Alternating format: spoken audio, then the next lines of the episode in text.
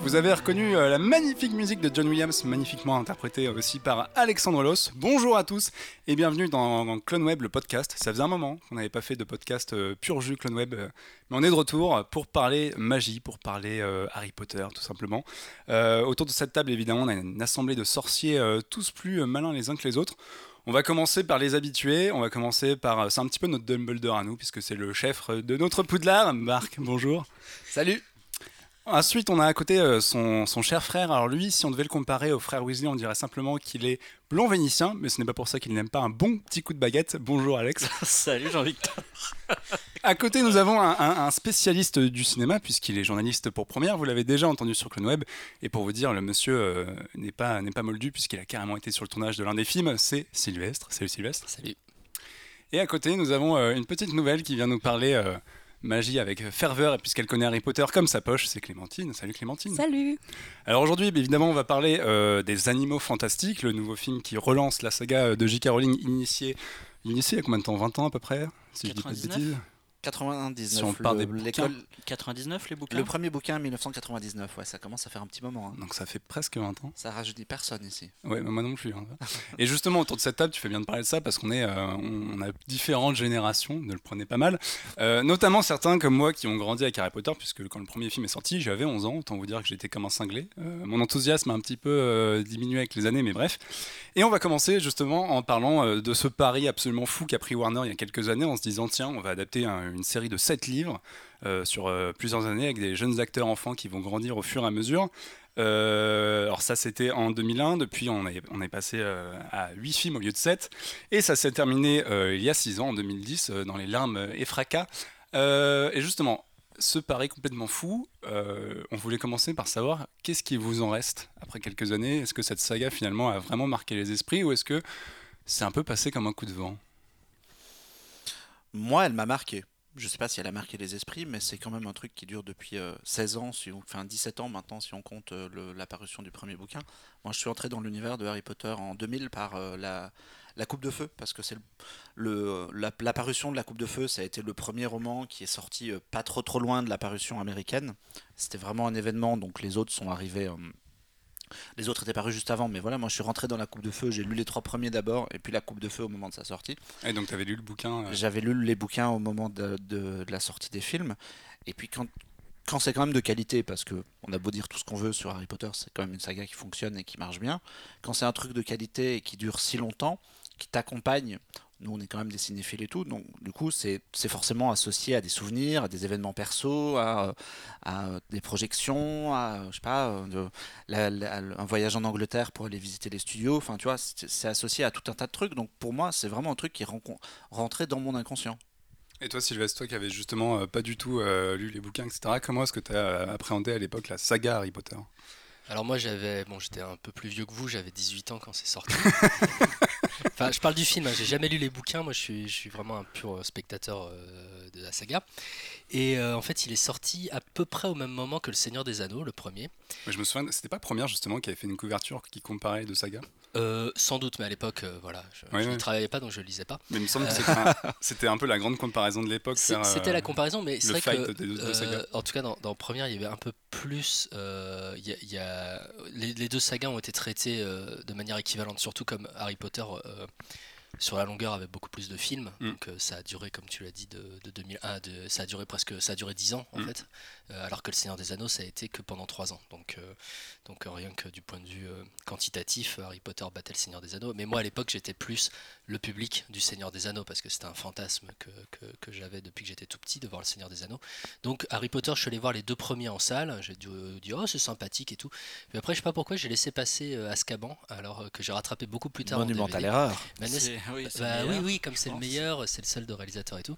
Et après, moi, j'ai rattrapé toute la saga d'un coup en faisant un marathon Harry Potter à l'occasion de la sortie du dernier film. Donc j'ai regardé pendant 24 heures, j'ai regardé tous les films, puis après j'ai fini par l'avant-première du des Reliques de la Mort, deuxième partie à Bercy. Donc je me suis un peu bouffé tout d'un coup. Ah oui, t'étais à cette tout. fameuse avant-première record à Bercy. hein. Ouais, voilà, donc j'ai dormi pendant la moitié du film parce que ça faisait 12 heures que je dormais là. Puis euh, voilà, donc. euh, Et c'était en VF en plus, hein, c'était. euh, C'était pas un peu flou en plus Si, mais c'était vraiment super. Il y avait des banderoles et tout. C'était. euh, Ouais, Parce que nous, on avait été dans la salle. euh, on, était, on avait fait un peu les coulisses. On avait- on était journalistes qui avaient un filmé un super souvenir. ouais, Tu étais aussi, toi, euh, Ouais, Clémentine j'y étais. C'était euh, très émouvant en fait, surtout le fait de se retrouver entre fans et de vivre tout ça en fait ensemble, la fin. Et je me souviens encore, on entendait vraiment les sanglots qui arrivaient en même temps, les. Puis voilà. Mais est-ce que finalement, du coup, j'imagine que tu as revu les films euh, bien après, Mhm. est-ce que, euh, avec un peu de recul, est-ce que c'est un truc purement générationnel ou est-ce que tu penses que euh, un peu après, finalement, ça reste quand même des films forts? Parce que moi, en fait, là, en les revoyant tous, les, autant les trois premiers ont très bien marché, même les deux premiers, parce que bah, ça touche à moi quand j'avais 11 ans et je trouve qu'il y a une espèce de candeur euh, hyper forte dans les films, autant je trouve qu'après, c'est quand même. euh, du, du, du film de, de robot quoi c'est-à-dire que les mecs ils adaptent à la page euh, c'est que des yes man derrière et je trouve que ça perd un peu. Donc, est-ce que tu trouves pas toi aussi que ça a perdu ou est-ce que tu as Euh, toujours cette magie quand tu les vois?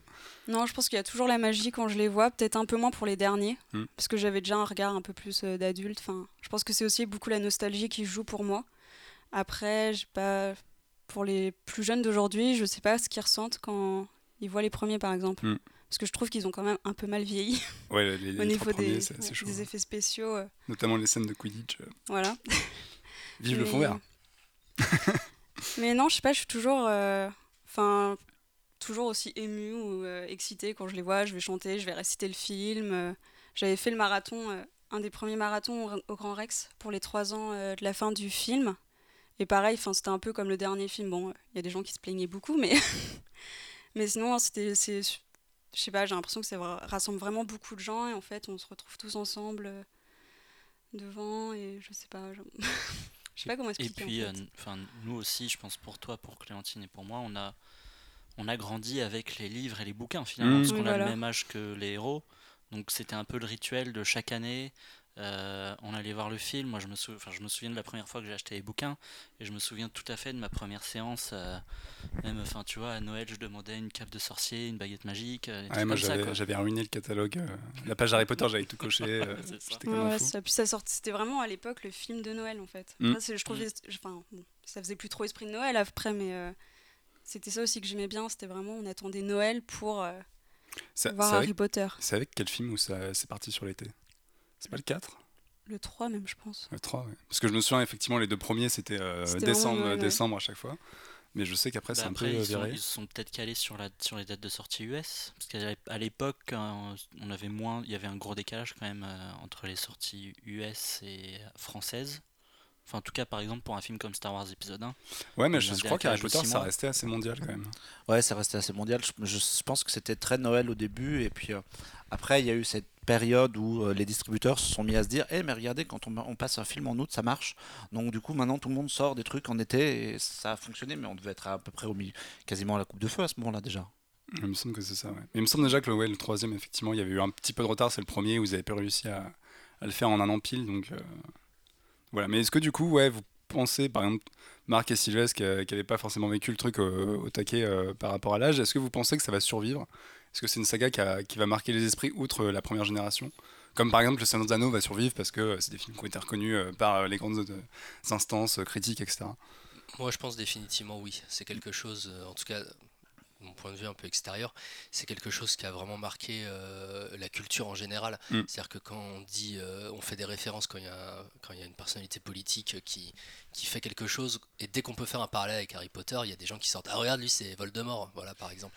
C'est euh, Enfin, c'est l'impression que j'en ai un peu de l'extérieur. J'ai l'impression qu'il y, y a toute une jeune génération, que c'est un peu leur mythologie aussi à eux, quelque chose auquel ils font référence. Et c'est des, comme ça fait appel en plus à des figures, euh, j'ai l'impression qu'il y a Dumbledore, le mentor, euh, qui, qui est le. Ici, ici, on l'appelle Marc Loss, mais Ouais, sans ça la va, j'ai pas encore la barbe. ouais, c'est ça. Ouais, j'ai l'impression que vraiment euh, il y a. Puis euh, comme euh, il y a le côté, euh, il y, a- il y a le côté école avec euh, quatre, euh, quatre, quatre maisons différentes. Vous me dites si je dis des, des conneries, hein, si je dis. non, non, pour l'instant, Ok. Alors on le voit pas, mais il y a quatre regards, quatre paires d'yeux qui sont en train de me scruter. Non, non, c'est- bon, vas-y, vas-y. différentes, c'est parfait. Euh, par exemple, voilà, on dit ah bah euh, ah bah moi je suis plus pouf souffle, ah bah toi t'es vraiment un connard de serpentard ou quelque chose comme ça. Il y a, il y a vraiment une. il- Moi je trouve ça cool. C'est comme les baguettes, c'est comme les sabres laser. C'est c'est des trucs euh, pour sta- Est-ce que ouais, finalement, c'est peut-être pas le, Star Wars d'une génération quelque part Bah si si moi carrément moi je pense carrément ça. La comparaison avec le Seigneur des Anneaux, elle, elle se fait pas trop parce que il y a un écart monumental entre la sortie du bouquin, beaucoup de gens qui l'ont découvert très jeune, et le film qui a eu lieu des décennies après. Là c'était tout rapproché, mais je pense que c'est euh, vraiment la saga d'une génération et euh, ça va continuer à l'être parce que parce qu'il y a la transmission, parce que vous, quand vous allez euh, avoir des gamins, vous allez filer les bouquins à vos enfants, qui vont rentrer dans l'univers aussi, et puis ça va continuer de la même manière que Star Wars. Je pense seulement si à condition qu'ils produisent du nouveau contenu aussi, parce que sinon je pense que ça restera aussi un... euh, bah, Star Wars, il y a eu toute une période euh, après le retour du Jedi où, jusqu'à grosso modo jusqu'à la sortie des éditions spéciales, où il y a eu quand même un creux de la vague qui était beaucoup moins maintenu que le Harry Potter, grâce au... Ouais, oui, bah, c'est le, le truc. Je pense aussi, moi, euh, pour aller un peu dans ton sens, que c'est. euh, je suis d'accord, mais c'est un reflet de la société qui maintenant a besoin de carburant, en fait.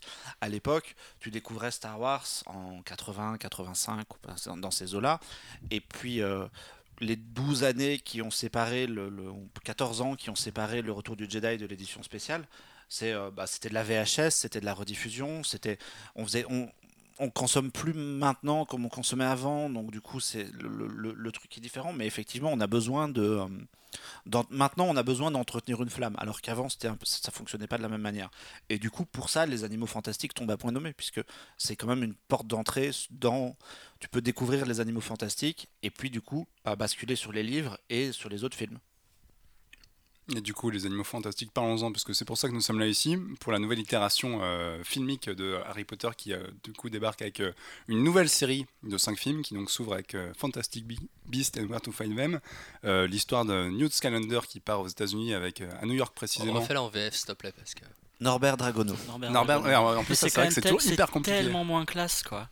Moi je trouve ça cool, hein. Norbert Dragono c'est tout mignon comme Ouais, ça. C'est kitsch un peu. Peut-être peu, peut-être que ça va Ouais, remettre le prénom ouais. Norbert au- à la mode en plus. Puis ça fait quoi au premier Harry Potter aussi Ouais. Avec euh, Ouais. le dragon. C'est vrai, Ça. C'est vrai. tout à fait. Donc c'est un petit clin d'œil sympa. Et du coup, donc voilà, euh, Norbert Dragono arrive à New York euh, avec une valise remplie de monstres et malheureusement, suite à un petit incident, la valise s'ouvre et les bêtes sont lâchées dans New York. Euh, on va, je vais commencer par une question simple. Le premier qui veut répondre répond. Qu'est-ce qu'on en pense des animaux fantastiques? C'était moins pire que ce que je pensais. Enfin, je- non, franchement, j'avais. La réponse je- par la négation. Je, je m'attendais à plus de- Je m'attendais à d'enthousiasme une que ça. mousse. Non, j'avais vraiment très peur à cause du casting, vraiment peur qu'ils fassent juste pour l'argent. Et au final, j'ai trouvé ça vraiment sympa. Ils ont vraiment créé un nouvel univers pour aussi euh, laisser les gens qui sont pas vraiment, qui se connaissent pas vraiment Harry Potter y entrer. Donc ils remettent euh, quelques bases. Après, euh, ça s'adresse quand même euh, aux fans, je pense. C'est vraiment euh, bourré de clins d'œil. Euh, ils parlent de hum, d'un personnage qu'on voit rapidement dans les pre- dans les dans le film dans le sixième, cinquième. Grunenwald, ouais, qui On on peut spoiler, de hein, la mort et qui aller, est mentionné avant. D'accord. Ici, on peut spoiler. On peut spoiler Oui, on on n'a pas on va- précisé, oui, mais oui, on- ouais, on va, on va on va évidemment spo- on spoiler va comme spoiler. des porcs. hein. donc si vous n'avez pas vu les films euh, et le nouveau, euh, Vous pouvez arrêter tout de suite. arrêtez tout de suite. c'est- Donc, C'était, euh, c'était- salut, c'était sympa. Non, puis j'ai trouvé ça sympa aussi d'aller un peu plus loin, de nous présenter vraiment quelque chose qui avait été un peu laissé de côté dans les films et aussi dans les livres, parce qu'on nous parle euh, des animaux euh, dans les livres de J.K., mais euh, pas plus. Est-ce que tu avais lu du coup le, Le bestiaire, le enfin, bestiaire Non, j'ai attendu de voir le film.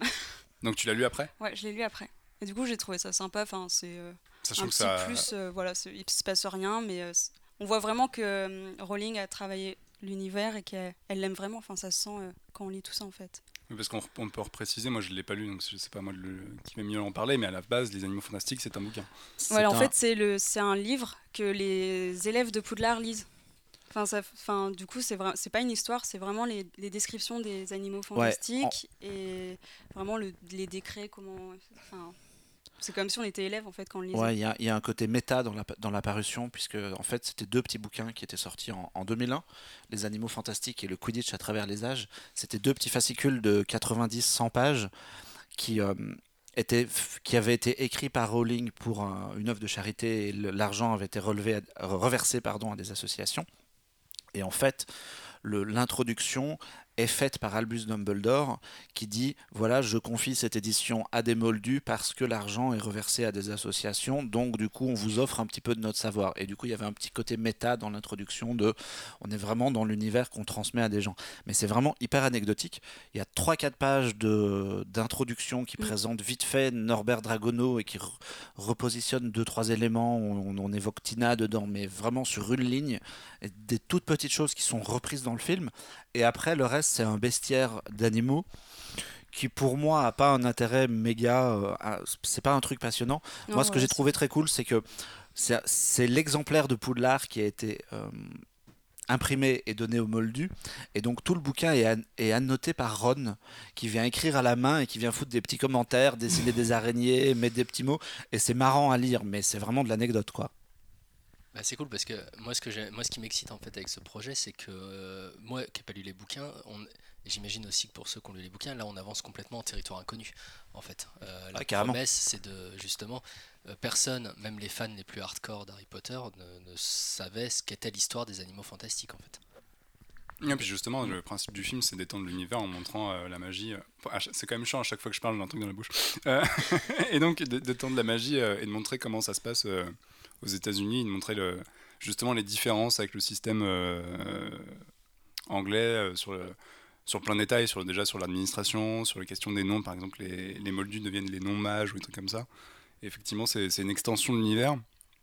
Et justement, euh, toi, Sylvestre, qui, euh, qui t'en fous un peu d'Harry Potter, Oui, je sais que tu allais manger. Comment, comment, tu, comment est-ce que tu as apprécié ce film? J'allais manger un truc. Bon, bref. Euh, bah, moi, j'ai trouvé que quand même le film, euh, j'ai été. euh, je suis un peu resté sur le pas de la porte parce que. Est-ce que, est-ce que tu t'attendais à moins pire? Euh, je m'attendais, je, je sais pas à quoi je m'attendais en fait. Je me, je me- moi, je, je trouvais vraiment la promesse vraiment hyper excitante, la, la magie dans les années 20 et, et surtout le fait euh, d'un coup en fait ça fait Harry Potter année folle et, et moi en tant que, enfin, ça fait penser un peu quand, par exemple, c'est un truc, c'est un procédé dans les comics. Euh, qui se trouve, par exemple, il y a eu Batman a- au 19e siècle, ils ont fait. J'aime bien quand on prend un univers et qu'on se met à raconter euh, tout un pan inexploré de cet univers, euh, avec un angle différent ici. Donc on, change de lieu, on change de temps, on change d'espace, et, et ça, et ça, et ça c'est vraiment cool. Mais après, j'ai trouvé comme le film qui s'adressait vraiment aux fans euh, de l'univers. Euh, dès le départ, avec Bah, not- euh, Notamment l'intro qui est quand même assez voilà. euh, hyper ciblé. Quoi. voilà l'intro avec des, des exemplaires de journaux magiques qui te, qui te disent des trucs sur le mage noir et tout. J'ai vraiment pas très bien compris, com- compris ce début. Voilà. J'ai j'ai trouvé quand même que le film s'adressait aux fans d'Harry Potter et que c'était un peu dommage parce que c'était l'occasion de vraiment rebooter la franchise avec, euh, avec quelque chose de complètement frais et qui s'adresse aux, aux- aux non-mages comme moi. Donc du coup, est-ce que vous êtes d'accord avec cette, euh, cet aspect euh, finalement? Parce que toi, Marc, tu disais que ça, ça pouvait s'adresser à un nouveau public, mais euh, c'est que- je peux manger, merci. Est-ce qu'il n'y a pas un peu cet aspect quand même trop réservé aux fans qui fait que c'est pas forcément une porte d'entrée hyper accessible pour les, les, les moldus? C'est un peu difficile de répondre parce que nous, on est à fond dans l'univers, donc j'ai j'ai un peu du mal à avoir du recul par rapport à ça, moi, à me dire, tiens, si, j'en- si je découvrais les animaux fantastiques, est-ce que je capterais tout ça? C'est sûr, comme disait Sylvestre, l'intro euh, qui cite Grindelwald, c'est un peu... euh, c'est un, peu obscur pour qui est pas, ne sait pas qui est le personnage derrière et se prend ça comme ça. Alors on imagine que ça c'est un peu développé dans le film et ça le sera sans doute un peu après, mais effectivement c'est un peu confus. Après moi je trouve pas ça inaccessible en fait. C'est blindé de références, mais je, moi je trouve que ça fonctionne en termes de porte d'entrée. Après, il faut être un petit peu cur- curieux et un petit peu pousser la réflexion à se dire bon, bah, j'ai trouvé ça cool, j'ai envie d'en savoir plus. Je vais pas juste attendre que le deuxième film, Les Animaux Fantastiques, arrive. Je vais aller choper les bouquins, je vais lire un peu, euh, je vais me documenter, et voilà, il faut s'intéresser un peu au truc. Moi, Par exemple, si tu prends les, les sorts euh, qui sont euh, exploités dans le film et qui sont évidemment des choses qu'on a déjà vues dans Harry Potter, comme le fameux Wingardium Leviosa, en fait, dans les films, par exemple, ils étaient expliqués à chaque fois. On On ne voit ok, pas Wingardium Leviosa dans les Animaux Ah. Fantastiques. Il y C'est a- Alohomora. Si. tu confonds Alohomora Alohomora. quand Non, mais il y en a- il il y en a tellement, c'est pas très Ah grave. là là, le faux fan. Ah là là, Ah, putain, en plus, j'ai vu le film hier soir, loose. son micro, coupez son micro. Mais, euh, mais ouais, enfin, tu vois, même le Halomora, etc., quand à chaque fois qu'un sort était utilisé dans les premiers films, il t'expliquait, tu comprenais un peu comment ça marchait. Ah, mais si, tu les, tu les as revus récemment. Ouais, je les ai, ouais. bon, si je je m'en souviens aussi bien que Ok. euh, les animaux, on n'est pas dans la merde, mais euh, alors que là, en fait, il y a plein de trucs qui sortent et tu dis, bon, bah, pff, Ouais, les, premiers volets sont hyper explicatifs en fait. Les premiers films sont hyper explicatifs. Et là, on se prend tout de plein fouet. Après, moi, je trouve que ça marche quand même. Tu, oui, tu découvres que euh, Mora, ça ouvre une porte, mais je trouve que l'univers du film fonctionne quand même comme ça. C'est effectivement c'est léger, mais euh, après moi je me posais aussi un peu la question de savoir moi j'ai lu les bouquins avant de voir les films. Du coup est-ce que euh, est-ce que je suis pas quand même influencé par les bouquins au départ, même quand j'avais vu les films de Columbus et les suivants, quand je suis rentré dans l'univers ciné de Harry Potter, est-ce que j'étais pas déjà influencé par les pages et les pages que Rowling avait écrites? Et puis pour répondre à ta question sur est-ce que moi je trouve que c'est plutôt accessible en fait pour les novices, à part effectivement cette, euh, cette intro avec tous les toutes les unes euh, que même moi euh, franchement Bah, Grindelwald- ça allait vraiment trop vite en fait. ouais déjà enfin Donc même pour euh, nous Ouais. qui connaissions, on était un peu euh, perdus. Mais alors ceux qui Bah, connaissent plus, vraiment pas, euh, Le, le générique en fait fait référence directement visuellement à celui de, Harry Potter, Ouais, avec Harry le, Potter, oui. le truc dans les, dans les, dans les nuages. Est-ce qu'en en fait il aurait peut-être pas mieux valu, euh, fallu changer complètement le- l'esthétique d'intro et faire un truc spécifique aux ouais, animaux fantastiques ça quoi? Tu sais comment ça marche euh, c'est le business ça c'est euh, Mais business à part, est-ce qu'il aurait peut-être pas fallu faire ça en fait? De- Essayer de donner plus une identité directe, propre. euh, Ben, moi, je trouve que le film en soi se tient, se tient. moi, déjà, ce que j'ai beaucoup aimé, c'est que le film se tient en lui-même. C'est-à-dire qu'il y a une, une vraie fin, et globalement, ça pourrait se terminer là. Ça pourrait. Il n'y a pas, pas obligé d'avoir quatre films derrière. Ça pourrait tout à fait s'arrêter là. Même si c'est une fin ouverte. bon, il y, a- pas- ouais, il y a un petit twist. euh, Oui, mais Voilà. c'est pas. euh, on a vu pire. euh, on a, enfin, cette année, Oui, c'est on a pas vu le pire, Hobbit tu 2 vois. par exemple. Voilà. Oui, si j'aime euh, beaucoup le Hobbit 2, mais par rapport à la Et fin, puis parce qu'on spoil, puisqu'on peut spoiler comme euh, des gros dégueulasses, on peut dire que Grindelwald à la fin il se fait quand même arrêter. Donc du coup le mec il est chopé. Du coup si la saga, elle, si, le, si les animaux fantastiques ça s'arrête là, bah il y a une fin quoi. On imagine bien maintenant que dans le deuxième volet, voilà, il va, se- il va se tirer et puis les, les, les méga fans connaissent les événements qui, euh, chronologiques qui vont se dérouler après avec le personnage. Mais ça, ça devait s'arrêter là parce que, euh, imaginons que ça marche pas et que Warner décide, ah non, finalement, pff, les suites on les fait pas plot twist. ça marche. C'est c'est pas gênant. On n'est pas, euh, on, on- pas bloqué par ça.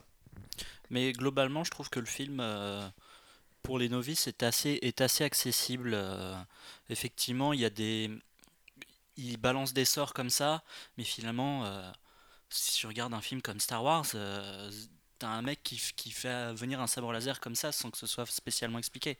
Enfin, tu ouais, vois vu, vu que c'est de la magie, je pense que, enfin, Mm. de base, on, nous en tant que spectateurs, on est obligé d'accepter qu'il fasse des tours et que ça, que ça arrive. Mm. Après, peut-être que du coup, les vrais fans qui ont lu tous les livres, qui connaissent les sorts sur les bouts des doigts, ils vont dire ah non mais ce sort ça Il fait a pas, pas ça fait le bon geste.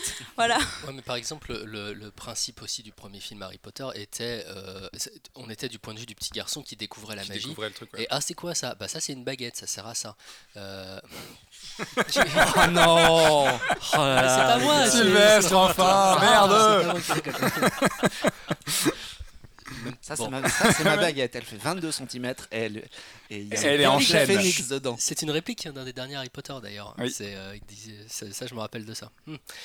Euh, voilà, dans, dans le- dans les premiers films, on découvrait l'univers en même temps qu'Harry Potter. Là, on est quand même un peu censé. euh, on, on est, on est censé le, le savoir avant que le film commence. Si on n'a rien vu d'Harry Potter, si on connaît pas et qu'on regarde des animaux fantastiques, euh, comment est-ce qu'on le reçoit? C'est ça en fait, parce que là, Ouais. euh, autour, on est soit des, soit des fans de la série, soit des gens qui connaissent, euh, qui connaissent l'univers. Donc, comment, comment est-ce qu'on le reçoit quand vraiment quand on a, par exemple, quand on a 8 ans et qu'on et qu'on va voir le film? Sachant qu'il y a aussi le, il y a, il y a quand même ce référent euh, novice dans le film, puisqu'il y a quand même le sidekick euh, du personnage de C'est Moldu qui est là tout le temps en train de. Ouais, moi je trouve est ça bien vraiment personnage du film. Tu as raison, j'ai un Mais c'est pas la porte On d'entrée du film rappelle non bien plus. tous les deux du film, t'as vu Ouais, c'est c'est super. hein. ça, nous a laissé une trace indélébile.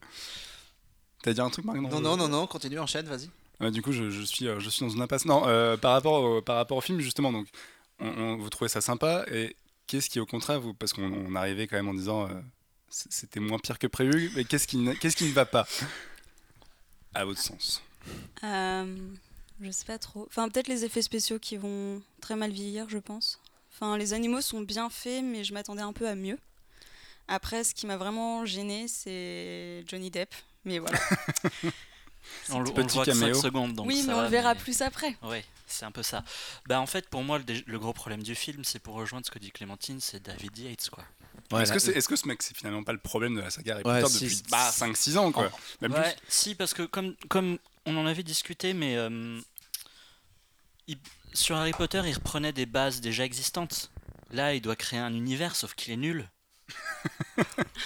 Voilà, sauf qu'il est nul. Soyons il sait pas créer un univers. Euh, c'est moche. Globalement, le film est quand même super moche. Ah, moi, je trouve ça, je trouve Ouais, ça non, vrai Vraiment pas beau. très- Euh, J'ai l'impression qu'ils ont mis un espèce de, de voile sur le film. Oui, en fait. ça, Tout est gris. sombre, c'est vraiment sombre. Enfin, Tout est grisâtre. C'était pour faire écho peut-être aux années ouais, 20, les années 20, voilà, la si- prohibition et tout. Enfin, des animaux fantastiques, un peu plutôt monstres. Il y a quelque chose qui détruit New York, donc. euh, Ouais, mais est-ce que, ça, est-ce que ça aurait pas été. Parce mais, que euh, on s'est quand même tapé une saga de 8 films avec, euh, allez, 6 films vraiment noirs en fin de compte. Quoi. À partir Mm. du troisième, ça commence vraiment à partir dans le gothique et, et le sombre, même si même dans le 2, il y a des bah, trucs les euh, bouquins flippants. aussi après, donc enfin ça suit. euh. Et, et moi, enfin pour moi, quand j'allais voir les Animaux Fantastiques, c'était aussi cette idée de me dire, je vais découvrir l'univers d'Harry Potter sous un nouvel angle, mais qui sera plus joyeux parce qu'en plus le personnage de Newt Robert est- Dragono, Norbert. Norbert. Norbert, bon, Robert. je vais l'appeler Oh Newt Scamander parce Newt, que. Scamander. Scamander, bon, je vais l'appeler euh, Eddie Redmayne, voilà, Voilà. pas chier, parce que voilà, il, il est un peu fun et tout ça, et donc moi, ça, en fait, ça m'a surpris dès le début de voir euh, ces nuages gris, ce truc gris, en me disant merde, je vais me retaper un film un peu sombre, alors que c'était l'occasion de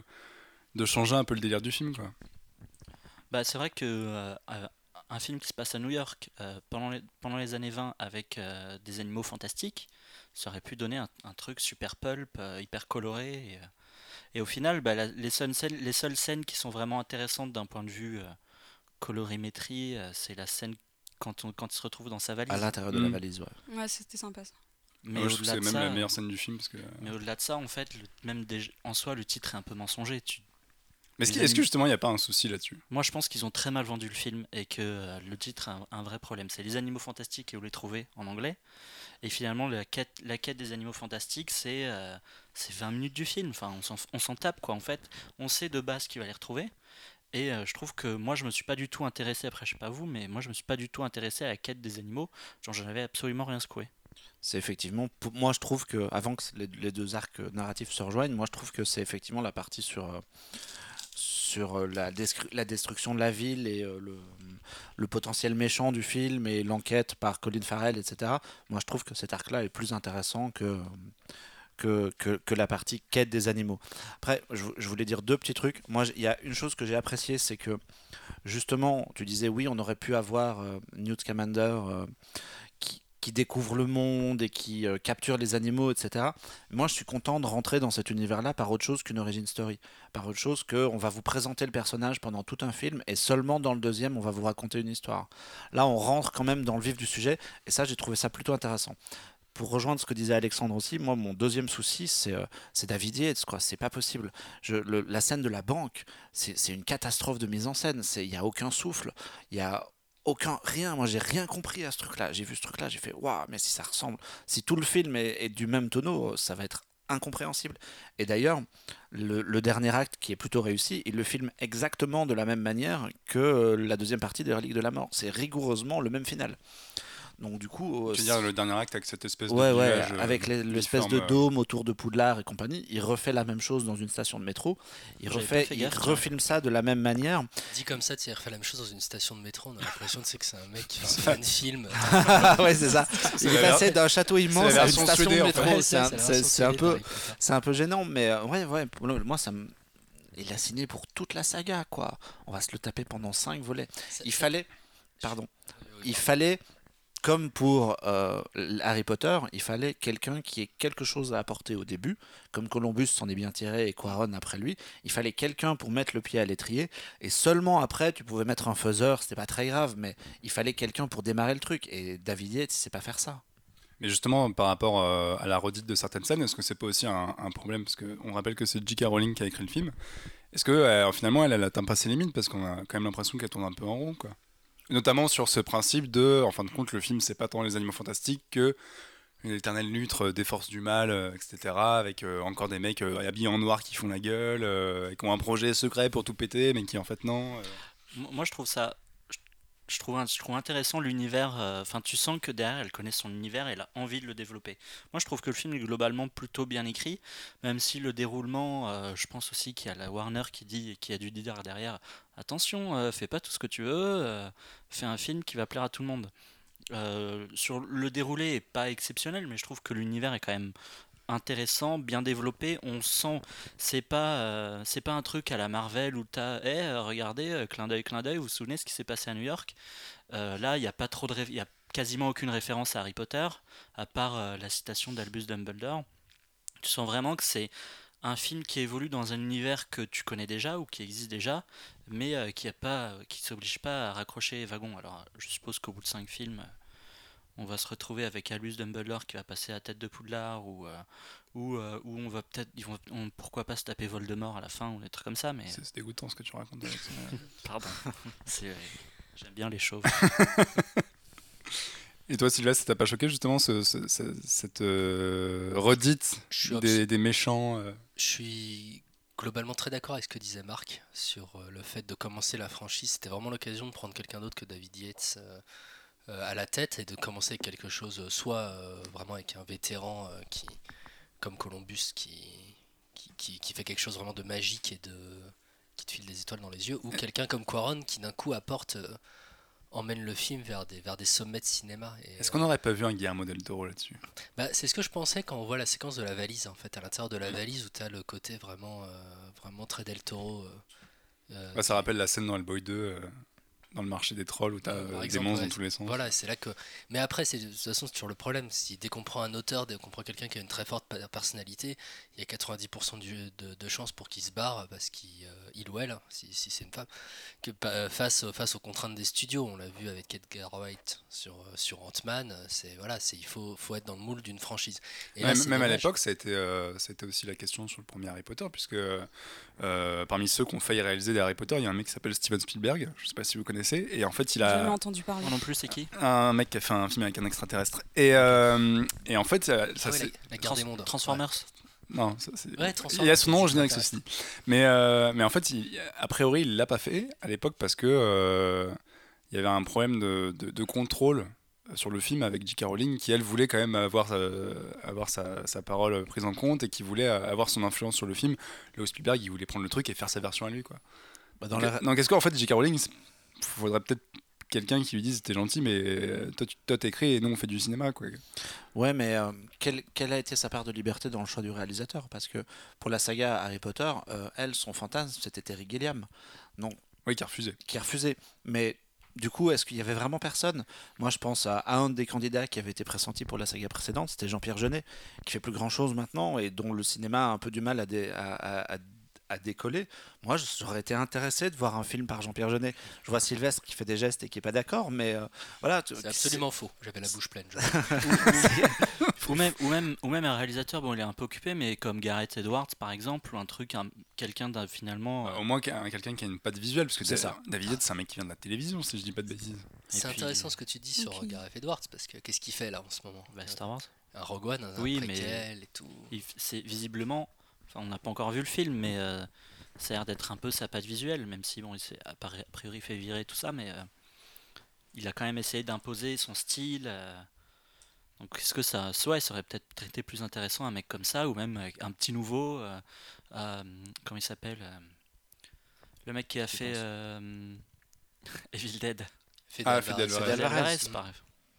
Bah, lui, il va faire Millennium. Fidel 2, Alvarez, c'est plus dark, c'est peut-être pas forcément Ouais, le meilleur oui, choix. voilà, mais ouais, il fallait- ce il que fallait- fait Quaron, hein, c'est aussi c'est euh, c'est le mec qui fait les fils de l'homme et après il fait. euh, il Il les a il fait après, les films d'hommes. oh, C'est pour ça qu'il a pas fait le 4. c'est pareil, c'est de la vraie. Mais ouais, ouais, il fallait quelqu'un qui ait une patte et qui a un, un truc à, à- Et je suis sûr qu'en plus, il y avait moyen de trouver, en cherchant bien, un réalisateur qui aurait fait quelque chose dans la lignée du- de, de Harry Potter, parce que je pense que c'est ce que Warner voulait.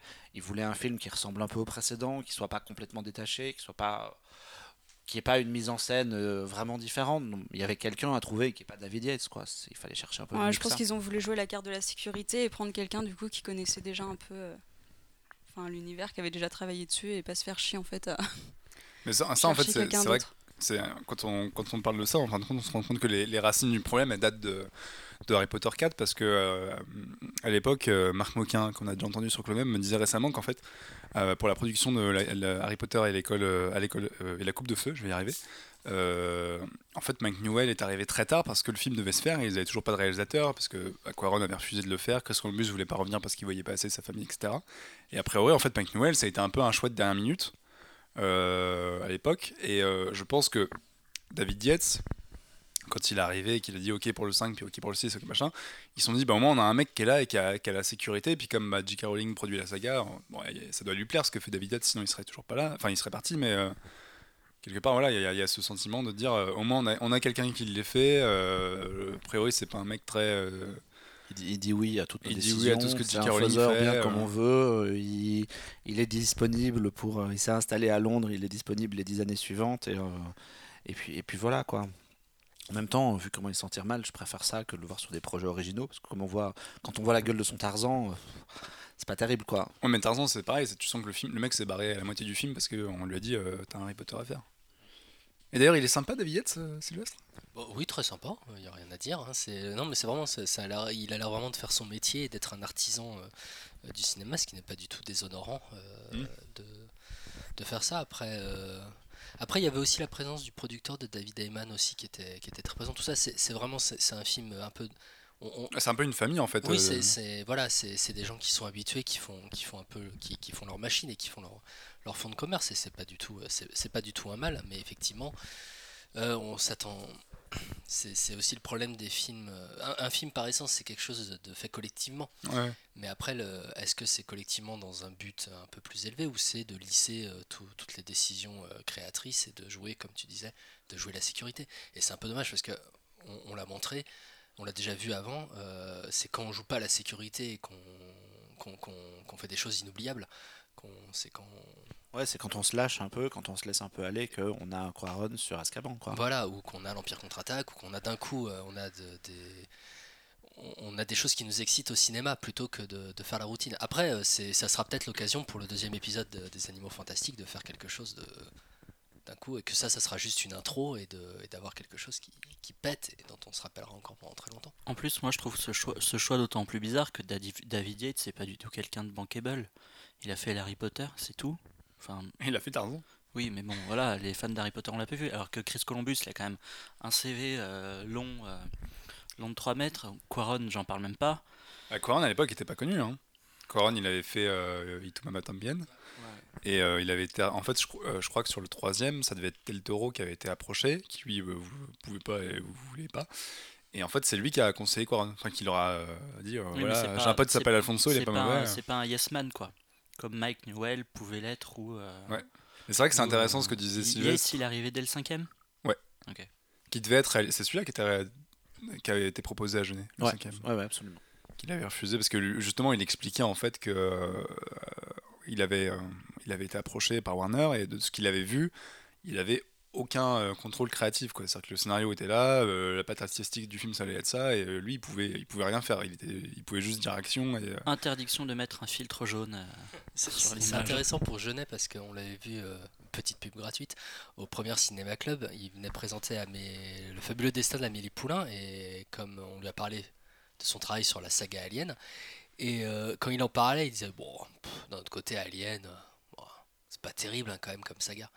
C'était un mec quand même qui passait, euh, qu'on a appelé pour réaliser un Alien et qui passait après euh, Ridley Scott, après James Cameron, après David Fincher, et qui, qui avait l'air de juger ça en disant ouais c'est un film de franchise, une petite pas claque sur la nuque euh, quand il a dit c'est- si- pour ça que son film est nul d'ailleurs se Moi j'aime bien, j'aime bien Alien Moi Résurrection. aussi, j'aime bien Résurrection. on fera un débat pour la même Ouais, prochain ah ouais. podcast Alien Covenant Voilà, c'est ça. Mais voilà, mais c'est c'est- voilà, c'était juste mon intervention sur Jean-Pierre Jeunet. mais donc vous lui avez, vous lui avez parlé de Harry Potter?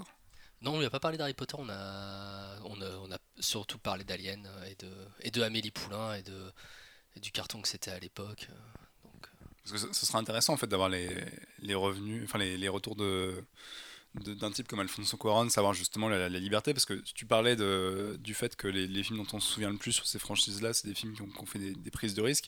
Et c'est vrai qu'il y a un truc qui est assez étonnant quand on voit le, le prisonnier d'Azkaban, c'est que par exemple toute la direction artistique de, de la saga a été refaite. Genre Poudlard, la géographie a complètement changé, la cabane Negrid n'est plus du tout au même endroit, euh, les couloirs sont devenus super sinueux. Enfin, et les, ils ont- les mouvements de caméra aussi, c'est quelque chose. Ouais, non, sans même parler de la réalisation, ils- déjà ouais. visuellement ils ont, ils ont tout pété quoi. Ils ont, complètement changé le- l'esthétique de Poudlard, euh, qui, est devenue, qui est devenue celle de référence parce qu'après ils ont gardé cette géographie là.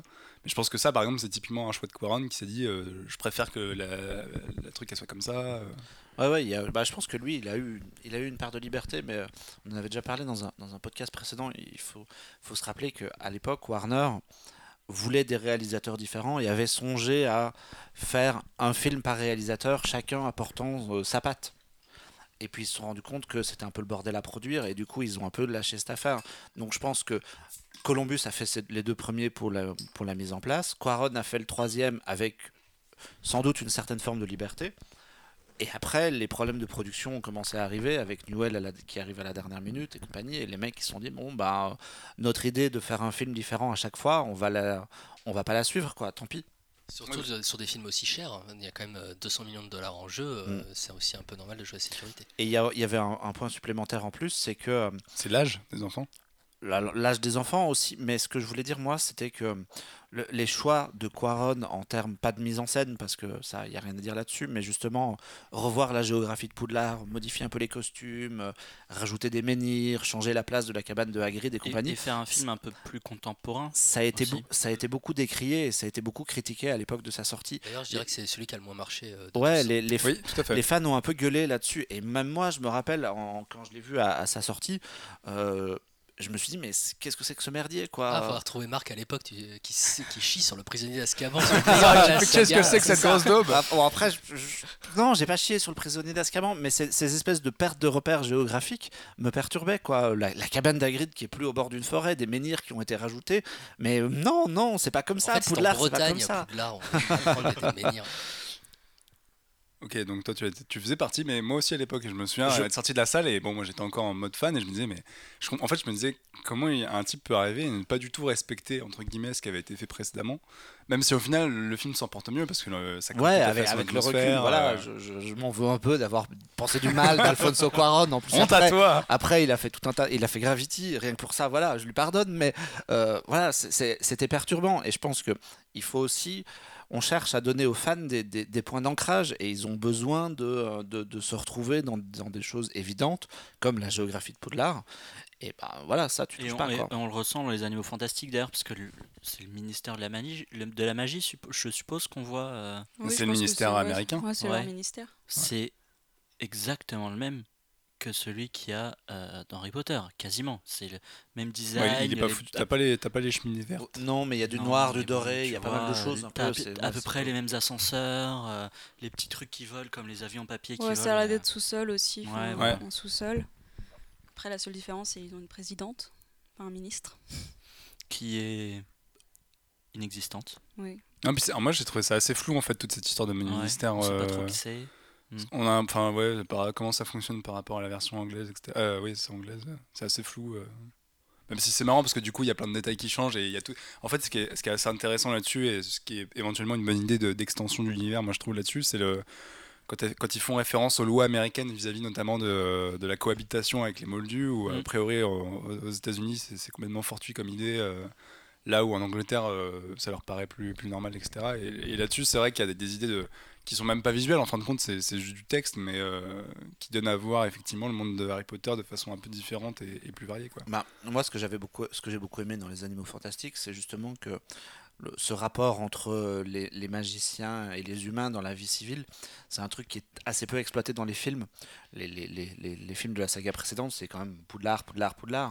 Là, on a- ouais. On a, on a vraiment beaucoup d'extérieur, on voit un peu le, comment ça se comporte, on voit euh, ce, les gens qui sont anti-sorciers, qui veulent pas d'un nouveau Salem, là, machin. Enfin, voilà, je trouve qu'il y a, il y a tout un tas de choses qui sont euh, très intéressantes et qui sont, euh, qui sont bien amenées et qui, qui développent l'univers d'une manière que moi je trouve super intéressante. Non, puis t'as aussi l'idée des- de faire référence aux sorcières de Salem, Ouais, c'est, Ouais. voilà, Ouais, c'est de- de faire- ça. de faire une chasse aux sorcières justement dans le pays qui est reconnu. Mais euh, c'est tellement. euh, un- moi, je trouve que c'est un pan de l'histoire pour le coup qui m'a qui m'est complètement passé au-dessus. Bah, c'est un peu anecdotique en fait. C'est, euh, Ouais. Ils en parlent rapidement. Ouais. Et puis, euh, Et puis tout- toute cette histoire là avec euh, avec Ezra Miller que je trouve horrible dans Ouais, le mais c'est moi, c'est ce que je te disais quand je parlais des, des ados euh, perturbés, machin. euh, déjà, j'ai l'impression d'avoir déjà vu ça mille Ouais. fois dans la saga et, et c'est pourri quoi. Enfin, Ezra il, Miller, joue, il il joue vraiment super mal. Enfin, je sais pas ce qui s'est ce qui s'est passé là parce qu'en général, d'habitude, je l'aime bien, mais il a en plus Là, il a une euh, coupe de cheveux assez spectaculaire. Ouais, ça m'a un peu perdu. Je regardais, je fais Mais, pourquoi mais qui est son coiffeur pas euh, Qu'est-ce qui se passe je pense que c'est sa mère adoptive. Qui avait l'air assez horrible. C'est ça, ouais. Tiens, des coups, des coups de ceinture et euh, une coupe moche. Surtout qu'en plus, il y a un truc qui est très très flou autour de ce personnage qui, du coup, à la fin se transforme en espèce de nuage géant. euh, on sait pas trop pourquoi et en fait, il l'assimile donc à un Oculus, un, os- Ah, un ouais. Obscuro, je sais plus quoi. Enfin bref, en gros, c'est censé être un animal fantastique, mais qui du coup peut prendre forme C'est humaine. pas Enfin, vraiment un c'est- animal fantastique, c'est. euh, Enfin, il l'explique, mais un peu trop brièvement, je pense. En fait, c'est un enfant qui réprime sa magie à cause de gens qui lui disent euh, Hmm. Ah, Tu fais des choses bizarres, t'es t'es bizarre. T'es bizarre. Enfin, T'es ado. voilà, c'est ça. Et du coup, il le réprime. En fait, ça se montre sous forme de bah, du nombre qui De va magie se noire, voilà, ouais. de magie noire qui va se défouler. Et donc c'est ça qui va détruire New York. Et Mais, mais ce qui est drôle, c'est qu'à la fin, sait, il veut le capturer. euh, bah en fait, il veut Newt. s'en servir pour euh, pour euh, diriger le monde. Enfin, je sais Ouais. pas. Non, mais Newt, le, le- le héros. Ah Newt, non, justement, il veut pas le garder. Il Norbert. Veut... Norbert. Norbert, on a dit. Il veut pas le garder, mais je pense qu'il veut aider euh, le personnage d'Ezra, euh, laisser partir No- ça ouais, et enfin accepter sa magie en fait et genre le contrôler. C'est Mm. ça. Il est, je pense, moi, là, à cet- aspect-là, je pense que juste euh, Norbert, à ce moment-là, c'est juste une gentille personne qui s- qui veut pas qu'on fasse du mal à, Aux gens. aux gens, d'une manière générale, et qui veut pas qu'on fasse du mal à l'obscurus. C'est comme ça qu'on dit, je crois. Obscu- Je me souviens plus. Enfin, Obscurus. le- le- l'espèce de nuage noir. Après, moi, moi, ce qui m'embête dans tout ça, c'est que je trouve ça une super idée, moi. Je trouve que voilà, le- Et les. puis c'est un message, c'est un message véhiculé qui est assez intéressant. Ouais, je C'est- trouve- Ouais, je pense je- que c'est s'accepter soi-même et s'accepter soi-même, le- Ouais, mais est-ce que les- c'est un les- peu de la redite tout ça? Pas tant que ça, en fait, parce que. Parce que alors, quand Bah, tu- C'est l'histoire d'Harry Potter, hein, c'est un gamin qui a été euh, refoué dans son coin puis qui Oui, a mais- Ouais, il a- Il est accepté assez, assez rapidement. Là, c'est quand même beaucoup. Oui, mais plus il a, il a son statut aussi de, de, de fils prodige, de de- d'élu, euh, tout ça accepté, qui est extrêmement compliqué parce qu'il est à peine arrivé dans l'univers, on lui dit tu vas sauver le monde, mec. Donc il y a, y y tout ça aussi sur la question de l'acceptation de qui il est, de l'identité hyper forte qu'il a apportée, quoi. Ouais, mais il n'y a jamais de vrai moment où on lui dit qu'il doit euh, cacher ses pouvoirs au fond de lui, et si jamais il fait un truc magique, on le tape à la ceinture, tu vois. Il n'y a pas cet aspect euh, sombre. Il, y a- Bah, il c'est est, il chez les, quoi, chez ouais. les Dursley, ouais. il est quand même vite accepté à Poudlard. Il est- il y a- il- là, euh, le, le personnage d'Ezra Miller, il est malheureux depuis très longtemps, quoi. C'est. Le, euh, c'est- j'allais même dire c'est, euh, c'est Harry Potter mais qui n'a jamais été accepté nulle part donc c'est la version un peu sombre du truc. Moi je trouve que c'est je trouve ça cet axe là moi j'ai trouvé que c'était une bonne idée. Ce qui m'embête dans le film en y réfléchissant c'est que finalement bah, comme on disait tout à l'heure ça s'appelle les animaux fantastiques. Et donc du coup on nous parle de chasse aux bestioles et moi je m'en fous un peu et du coup, j'aurais bien aimé que tout cet aspect-là autour de euh, la mère adoptive, les gamins qui se font battre, euh, le potentiel nouveau Salem et la chasse aux sorcières, tous ces rapports-là, moi je pense que ça aurait mérité d'être d'être mieux développé. Est-ce que tu n'aurais pas préféré un film où justement c'est l'histoire d'un type qui chasse des animaux et en fait tout ce, tout ce qui se passe dans le film, par exemple les catastrophes à New York, c'est en rapport avec les animaux et. euh, Un film de chasse, moi, en fait j'imaginais plutôt un truc à la Indiana Jones où le que- mec parcourt le monde pour chercher des animaux. Est-ce quoi. que ça aurait vraiment été intéressant? Si c'est bien fait, oui. Ça raconterait pas grand-chose. Enfin, je sais Ah oui, non, après, bon, voilà, mais de Hmm. toute façon c'est censé. euh, c'est le but du film à la base d'étendre l'univers, donc Ouais. euh, tu t'attends pas non plus à avoir. euh, Est-ce que, en fait, c'est ça la question, c'est est-ce qu'au final ce spin-off peut être une espèce de nouvelle grande quête euh, à la Harry Potter ou. euh, est-ce qu'on- enfin, moi, moi j'ai, en fait, j'ai vachement peur Non, du sentiment de redite s'ils font ça, quoi. Ah oui. Moi je pense qu'on va plutôt. Alors, c'est, c'est- Parce c'est- qu'il y, a- il y a quand même quatre films qui arrivent derrière, quoi. Bah alors a priori, euh, les, sur les quatre films, ce sera pas Norbert Dragono euh, qui sera le protagoniste à chaque fois. Donc, ouais, ils sont en train de se dire euh, peut-être qu'on Dans va le 2, on va avoir personnes. Dumbledore qui va être, euh, on va suivre Dumbledore, une connerie comme ça, tu vois. Donc après, Non, non, mais euh, ce, qui est, ce qui est sûr, c'est qu'il y a tout le background. Comment il s'appelle le méchant maintenant euh, qui- Grindelwald. Grindelwald, merci.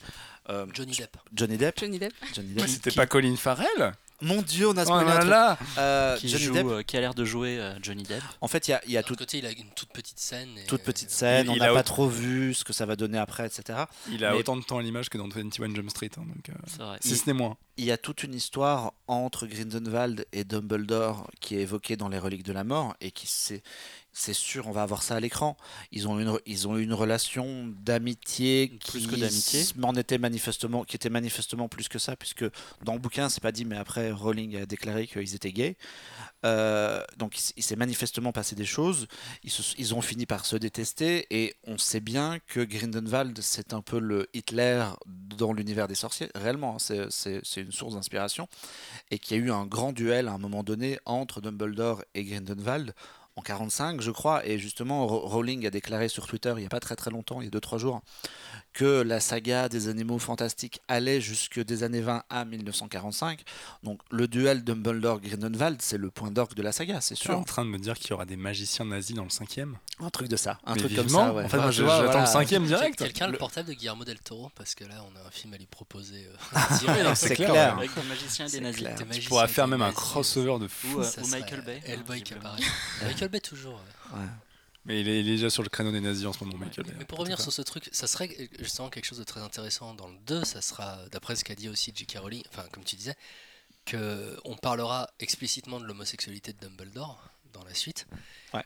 Et, euh, et, et ça, ça serait. J'ai vu passer un tweet la semaine dernière qui m'a fait marrer. Il y avait une nana qui disait euh, bah, Cette année, disons qu'il y a eu plus de portails ouverts dans le ciel, euh, dans les blockbusters, que de personnages euh, LGBT. dans- Donc ça, ça. Et, et d'ailleurs, à la fin du, à la fin des Animaux Fantastiques, quand il y a la masse noire qui va dans le ciel, tu vois des nuages noirs. Je fais ah non non, pas encore un portail dans le ciel là. On a- ça fait 10 ans qu'on en, qu'on en, qu'on en voit et en fait et ça, ça, ça, serait justement euh, quelque chose euh, qui serait hyper intéressant. Ça, ce serait hyper novateur, mais à mon avis, est-ce que Warner a les, Ouais, a les le couilles de, Ouais, de, moi, moi, je pense qu'ils vont, de- je pense que justement ils vont dire- laisser faire. de dire directement à l'écran euh, Dumbledore est, est gay ouvertement Est-ce qu'ils ont les couilles de le faire S'ils le font, chapeau. Moi, je trouve ça très bien. Surtout que sur Twitter, elle avait mis cool de bi. Donc, euh, genre, euh, il pourrait En être. fait, il est bi. En fait, on ne va pas le dire du tout. J'ai compris Mais- la blague. À la- là où ça devient. euh, Ah, même pas. Ah, C'était inné, mais merci. euh, je- Oui, en fait, c'était totalement fait exprès. Là, là où ça va devenir embêtant, c'est ce qu'on disait au, au- au début de ce podcast, c'est que du coup, ça a plus vraiment de rapport avec les animaux fantastiques. Ou alors, à chaque fois, il va falloir trouver des pirouettes. juste ça, c'est juste une histoire de titre. C'est pas. Oui, mais- pas- On est... Enfin, moi, dans quand tu me vends un truc, les animaux fantastiques, je me dis, bon, euh, l'espèce de quête des bestioles dont parlait Jean-Victor, ce serait bien qu'on puisse y revenir quand même à différents moments de la saga. Après, il y en a. Il y a le petit nifleur là qui ressemble à une petite taupe qui est toute mignonne. T'as le, le, le petit bout, T'as le- beau truc là. euh, Ah, mais il y en a, il y en a T'as 4-5 au final. ouais. Oui, mais T'as bon. l'hippopotame, t'as le, enfin, le, le rhinocéros là. Mais ça veut dire qu'on Le sort. ouais, voilà, mais. Le, celui qui devient invisible, qui est tout mignon. Ah oui, Ah le- oui, oui, l'espèce de singe de blanc singe avec les Ah, gros yeux là. ouais. moi, je le trouve pas du tout mignon. Ah si, euh. il est trop Il ressemble à un Pokémon. Autant le, le nifleur, j'adore, j'en achète un direct, mais le, le- le- C'est c'est vrai qu'on dirait un peu des Il y a- Pokémon. il y a- on mais il y a un euh, Pokémon comme ça, Il y a euh, le qui est, Glotroc euh, aussi, là, sa petite branche qui reste toujours avec lui. Ouais. Ça, Ouais, il ressemble à une espèce de mini Groot Baby en verre. Mais c'est marrant parce que moi, du coup, quand j'ai vu le film, à côté de moi, il y avait deux. euh, Alors, je sais pas si elles étaient japonaises ou chinoises, mais toujours est-il qu'elles étaient Asiatique. et hyper excitées. Genre, elles trépignaient le moindre truc, elles étaient là. Tiens, Et à côté de moi, il y avait ma copine qui parlait dès qu'il y avait un truc mignon, elle était là. Oh Et je, donc, depuis euh, ce- cette espèce de barème de mignonitude, je peux vous dire qu'effectivement, c'est le Nifleur qui a, qui a le mieux marché. euh. Même si en, en deuxième place, on trouve le Mini Groot qui a aussi eu son petit succès. Et en, Surtout quand il fait. Et en le troisième, euh, Johnny Depp, non, il était où il y avait- Oh, il est mignon. Il y avait un espèce de blanc dans la Oh, salle à sa ce moment-là. hein. voilà. Je sais pas quel... ouais, moi aussi, euh, je l'ai vu. Genre, les gens ont fait Ah, ok. Eh, Est-ce que c'était un blanc genre waouh Non, moi, ils ont Depp, rigolé. genre, euh, Ils ont dit hein, mais et ils se sont marrés, mais pourquoi, pourquoi c'est lui? Et voilà. Tintin, tintin, tintin, tintin. Après, c'est un peu foutu comme un caméo rigolo, donc du coup, alors que il va quand même avoir le rôle Oui, du méchant principal de la nouvelle saga. Donc, c'est pas juste un caméo rigolo, mais c'est c'est présenté comme un caméo rigolo. Après, je sais pas, Johnny Depp, euh, est-ce que c'était une bonne idée ou pas? J'en sais rien. Moi, je m'en fous un peu. Bah, Faut voir ce qu'ils font du personnage, surtout. C'est plus ça qui m'intéresse. Mais il, a- est un peu dans une période de lose, donc. euh, depuis une bonne quinzaine d'années quand même. Voilà, Bah, c'est le truc, souvent- c'est qu'il refait toujours les mêmes euh, rôles. Enfin, il fait toujours Depuis les mêmes Pirates personnages. Caraïbes, il voilà, il, même- il il nous fait- fait du Jack Sparrow, euh, la version Alice au pays des merveilles. Là, il veut nous faire du Jack Sparrow euh, version sorcier. Et l'an prochain, il fera du Jack Sparrow, version Jack Sparrow. Aussi, Voilà. version collector. Mais donc ouais, en fait, enfin, moi c'est le seul truc qui m'inquiète, c'est que ce mec-là, hormis, euh, hormis The Lone Ranger, et on est peu à le penser, que je trouve très bien. euh, Oui, très bien. Ah non, non, je crois que. Non, tour de Non table mais pas, rapide. pas forcément Oui, autour de cette table, mais je dis ça dans le sens où Bah, a fait un on est, mythe quoi. on Bah, entouré que de gens de bon goût, tu Voilà, vois. mais ceux et celles qui écoutent, allez. euh, Si vous n'avez pas vu The Lone Ranger, foncez le voir. Achetez le Blu-ray, ça te défonce. Mais, euh, mais c'est quand même ouais, c'est quand même un mec qui fait des choix un peu chelous, mais donc euh, je suis pas forcément excité à l'idée de le voir en tant que grand méchant d'une nouvelle saga euh, de 5 Ouais, films. surtout, euh, cinq films. Enfin, 4 maintenant.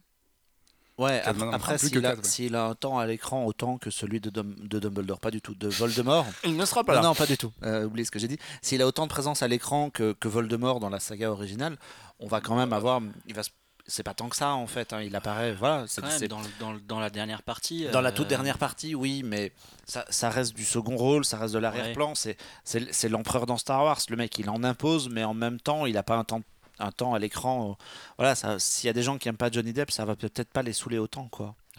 Ah ouais, non, n'ayez pas peur de vous taper le Johnny Depp Show. euh, Effectivement, ça dure euh, 10 secondes pour l'instant et euh, on verra par la suite. Mais après, ceci dit, il a été quand même annoncé en grande pompe sur le deuxième. Oui. Alors je sais pas si c'est parce que des journalistes avaient enfin vu le film et se sont dit ouais, il y aura Johnny Depp dans le 2 ou Ouais, euh, Ça c'était a commencé à spoiler sur Twitter et tout, donc je pense que c'est pour ça. le euh, 2, euh, de ce qu'on sait, ça se passera à Paris. Ouais, c'est ce qui me semble. C'est Londres, c'est Londres au début a priori et Paris ensuite. Donc euh, les, les fans trépignent parce qu'on imagine qu'ils vont venir tourner un petit peu ici, Non, quoi. non, ils ont annoncé qu'ils allaient, qu'ils tournaient, qu'ils tourneraient en studio Que comme, dalle, comme ils même ont tourné pas, New euh, Il y York, a un mec non qui a dit Eh, c'était Bah, du. Un non, peu quoi, je sais pas, des, des- des- la Tour Eiffel, Oui, merde. mais voilà, ce sera des plans de coupe où on les verra pas quoi. Fond vert, fond vert et Fond vert, priori, fond vert ils et- à et de- euh. Et seconde équipe pour des plans à la con. Ouais, voilà. Ah non, je suis déçu. Bah oui, mais on aura l'avant-première. Non mais moi je veux, je veux Eddie Redmayne euh, dans les rues de Paris, tu vois. Tu veux la Luc- Tour Eiffel par des billettes Ouais, c'est Tu ça. veux que ça se fasse tourner dans une station de métro aussi Ah, trop bien Ah bah à Paris, il y a de la place, il y a moyen à Paris. Ouh, Putain, du ils, sont, ils à Châtelet, youhou Sachant qu'en plus, cette saga Harry Potter, du coup, elle ne va pas s'arrêter tout de suite, parce qu'on donc, on a les animaux fantastiques 2, 3, 4, 5. Et il y a eu d'autres choses, parce que euh, si ça a quand même survécu toutes ces années-là, c'est aussi parce qu'il y a eu d'autres éléments autour. Euh, le premier, c'est Pottermore, et euh, justement, je, je ne, je ne l'ai- ne pas lu, mais j'ai vu un article passer comme quoi en ce moment Pottermore c'était un petit peu le bazar, et comme quoi il y avait une véritable scission dans la communauté de fans Harry Potter, et que c'était. euh, Je peux poser une question? Vas-y. Qu'est-ce que c'est Pottermore? C'est une Ah bah excellente voilà. question. Alors, euh, en fait, c'est un site, je sais plus trop quand est-ce qu'il a été lancé. Le... En 2011. Voilà, en 2011. Donc, euh, moi, je me souviens que j'avais tout fait pour attraper la plume magique et euh, faire partie des chanceux. Il y avait beaucoup de monde, en fait, euh, pour euh, essayer la version bêta. Hmm. Donc, au début, en fait, on nous avait envoyé un, un pseudo. Moi, ça devait être Avis Minuit 111. On dirait un site de rencontre. Et donc en fait le but c'était plutôt on, on, suivait l'histoire d'Harry. En fait on recommençait du début mais avec euh, des petits suppléments en fait. Donc euh, il y avait Harry qui découvrait, euh, il y a Hagrid qui arrivait. Donc c'était pas mal, c'était très interactif en fait, beaucoup de dessins animés. Ensuite du coup on allait choisir notre baguette. Donc c'était vraiment ça le plus en fait. On choisit la baguette, on C'était fait. chez Ollivander. Oui. Après, on passait l'étape du chapeau. et donc, souvent, euh, J.K. Rowling allait écrire des petits suppléments en fait, sur des personnages ou des lieux. Donc, c'était vraiment pour en, pour en savoir plus en fait, sur euh, l'univers. Après, ils ont. En fait, ça n'a pas du tout marché. hein. Enfin, non, franchement, de tous ceux que je connais, euh, on a vite lâché parce que on pouvait aussi gagner des points pour sa maison parce qu'on préparait des potions. En fait, c'était un, ouais, un espèce de mini réseau, réseau social. Ouais, c'est ça en fait. On jouait, on pouvait relire les livres. Enfin, du coup, c'était vraiment gagner des, Mm. des points pour sa maison et faire gagner sa maison. Et maintenant, c'est plus du tout ça. Enfin, c'est vraiment on y va pour euh, découvrir sa maison. Euh, c'était cet été, je crois, Ouais, il y a pas le- longtemps, on a pu découvrir notre patronus. Le Patronus. Et, Le Et mien du coup, en fait, J.K. Rowling a publié des contenus inédits euh, sur Voilà, ce c'est site. ça. Et du coup, là, il y a pas longtemps, pareil, elle a ressorti encore euh, des nouvelles un peu dans le même style que les animaux fantastiques et où les trouver. Et est-ce que euh, est-ce que c'est la période des années 20 et tout, elle l'a déjà évoqué à Pottermore? Enfin, je sais pas si toi t'as lu les nouvelles, mais euh, Non, je les ai pas encore lus. Moi, moi je les ai, euh, je les ai pas lus, mais j'ai, parcouru euh, ce que c'était avant de, de, de, de prépa- pour préparer ce podcast. Et en fait, euh, ouais, non. Pottermore, c'est vraiment, euh, tu choisis, c'est, c'est du réseau social qui est en même temps une espèce de manière de revivre les bouquins avec du contenu additionnel. Et du coup, les petites nouvelles qu'elle a écrites là maintenant, qui sont d'ailleurs disponibles, si vous n'avez pas envie de vous taper tout le site web, en e-book sous euh, trois, trois formats, ça s'appelle Hogwarts Incomplete Guide. je Et Short Stories from Hogwarts. sorti. euh, Et en fait, c'est- vraiment de, de l'univers étendu avec des petites histoires sur des personnages de, euh, de l'univers de Harry Potter, pas des animaux fantastiques pour le moment. Genre, il y a, je sais pas, un truc qui est arrivé à Rémus Lupin. Enfin, voilà, quelque chose comme ça. Mais du coup, il y a aussi. euh, là, ils étendent un peu plus parce qu'elle a présenté les écoles de magie dans d'autres pays, Mm. dont celle euh, Île Vermony, il me semble, aux États-Unis.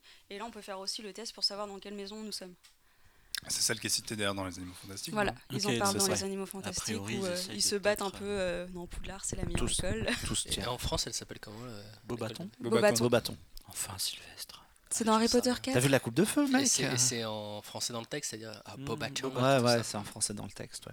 Moi, ce que. ce Ouais, que- c'est euh, Clémence Poésie. En fait, elle vient de, dans les films, elle vient de Beaubaton. Il y a Darmstrang, en... on sait pas où elle est exactement en fait. C'est pas À, à la sonorité, ça. doit être allemand ou scandinave ou un truc Bah, russe, un d'Armstrong. ou truc comme ça, mais en fait, ouais, c'est vraiment l'intrigue de cette école, c'est que personne, à part les élèves, ne savent où aller. ok. C'est intéressant. Ouais, parce qu'en plus, euh, Victor Krum, donc l'élève de Darmstrong dans le- la Coupe de Feu, il, il joue pas pour l'équipe euh, de De Quidditch Quidditch russe Des, des- Quidditch de. ouais, de Quidditch. Mais de, de Russie. C'est Je possible. crois ouais. que c'est possible que ce soit la Russie. ouais. On est totalement à la ramasse ici, c'est horrible. En fait, ouais, on parle d'un truc qu'on ne connaît.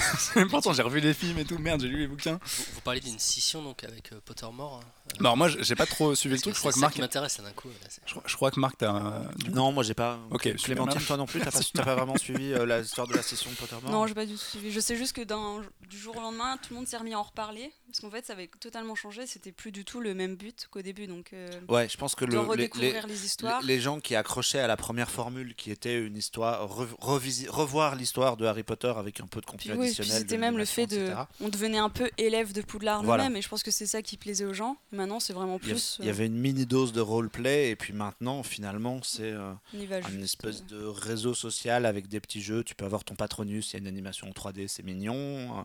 C'est, toi, euh, Marc, tu disais que ton patronus c'était un chien. c'est un chien. Voilà, et Clémentine, ton Une patronus. chauve-souris. Ça, c'est cool. On- t'es trop batte. On te fait répondre à des questions et tu dois répondre instantanément parce que sinon il passe directement à la suivante. Tu peux pas.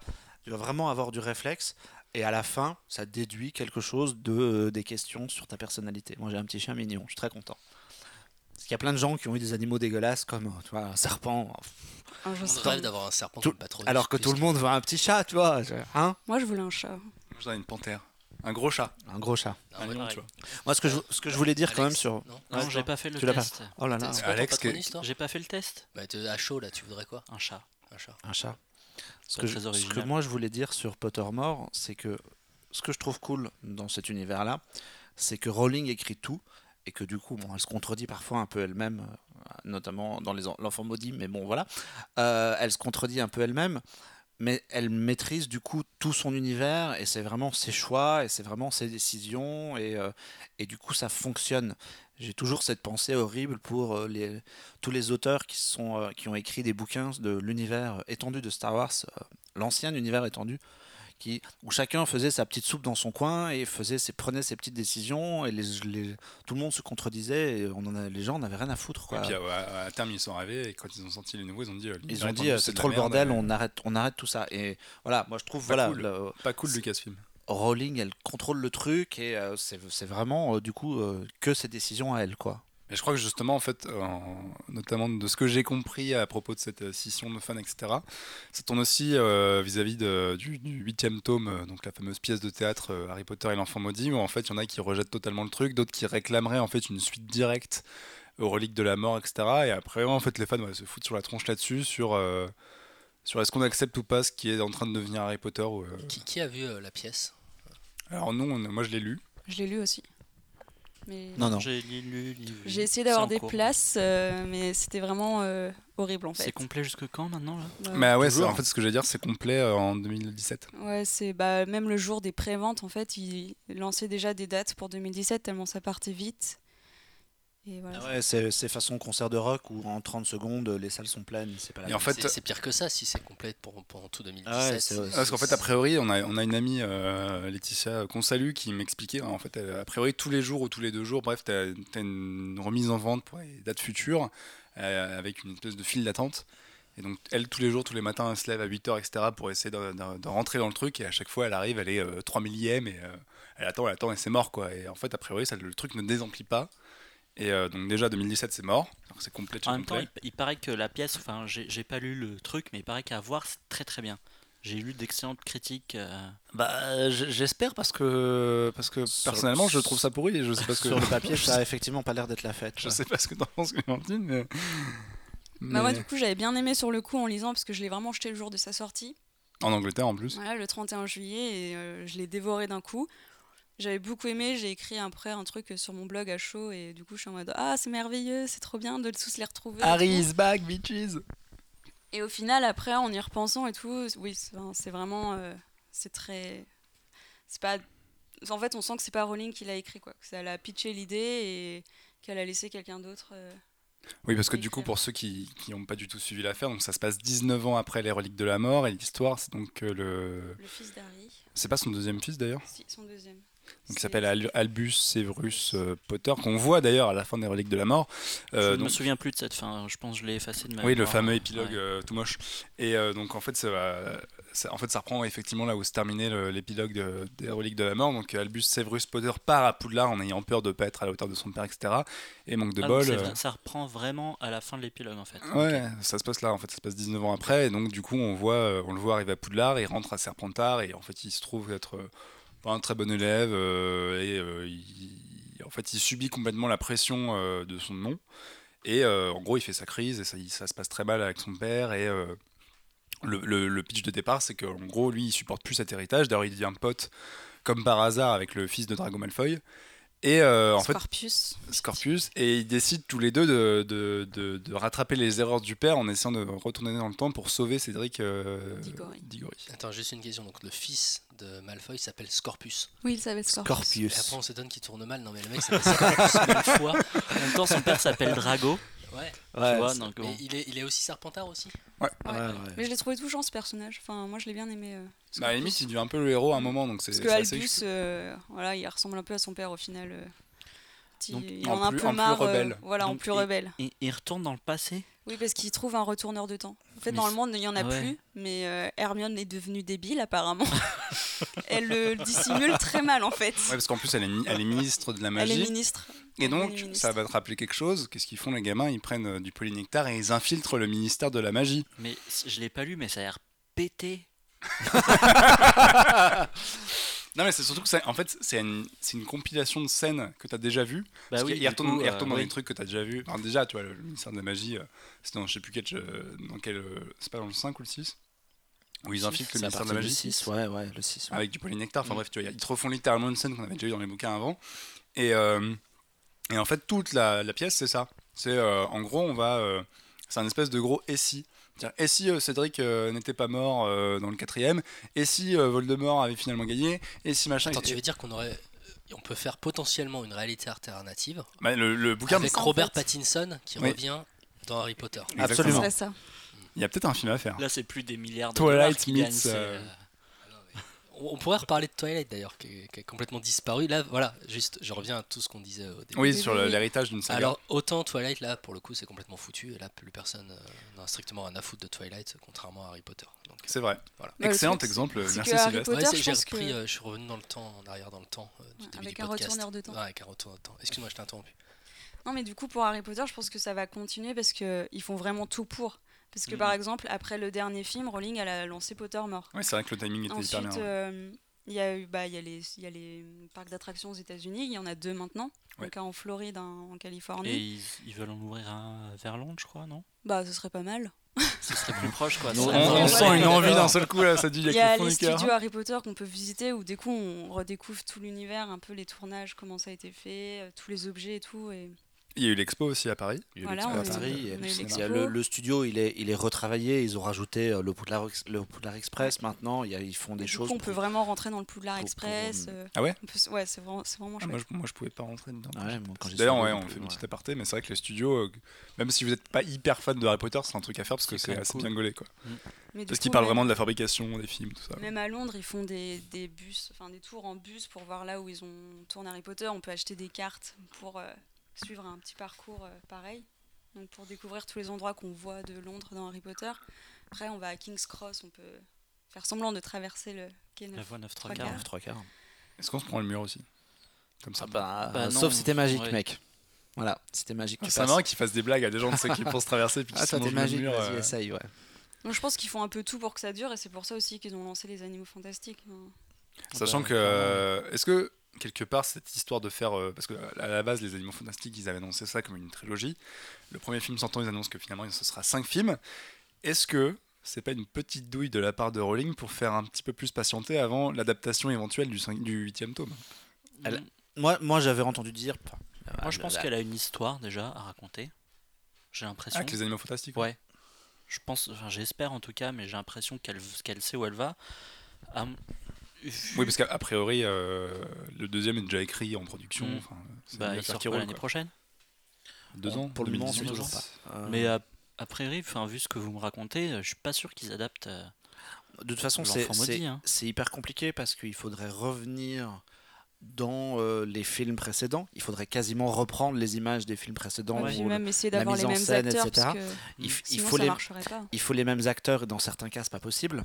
Parce que par Ah. exemple, euh, j'ai vu une interview de Daniel Radcliffe, euh, d'ailleurs je vais la citer de en clic, l'émission de Moulay Lachour, il a fait une interview il y a deux mois euh, quand il était à Deauville pour présenter Imperium.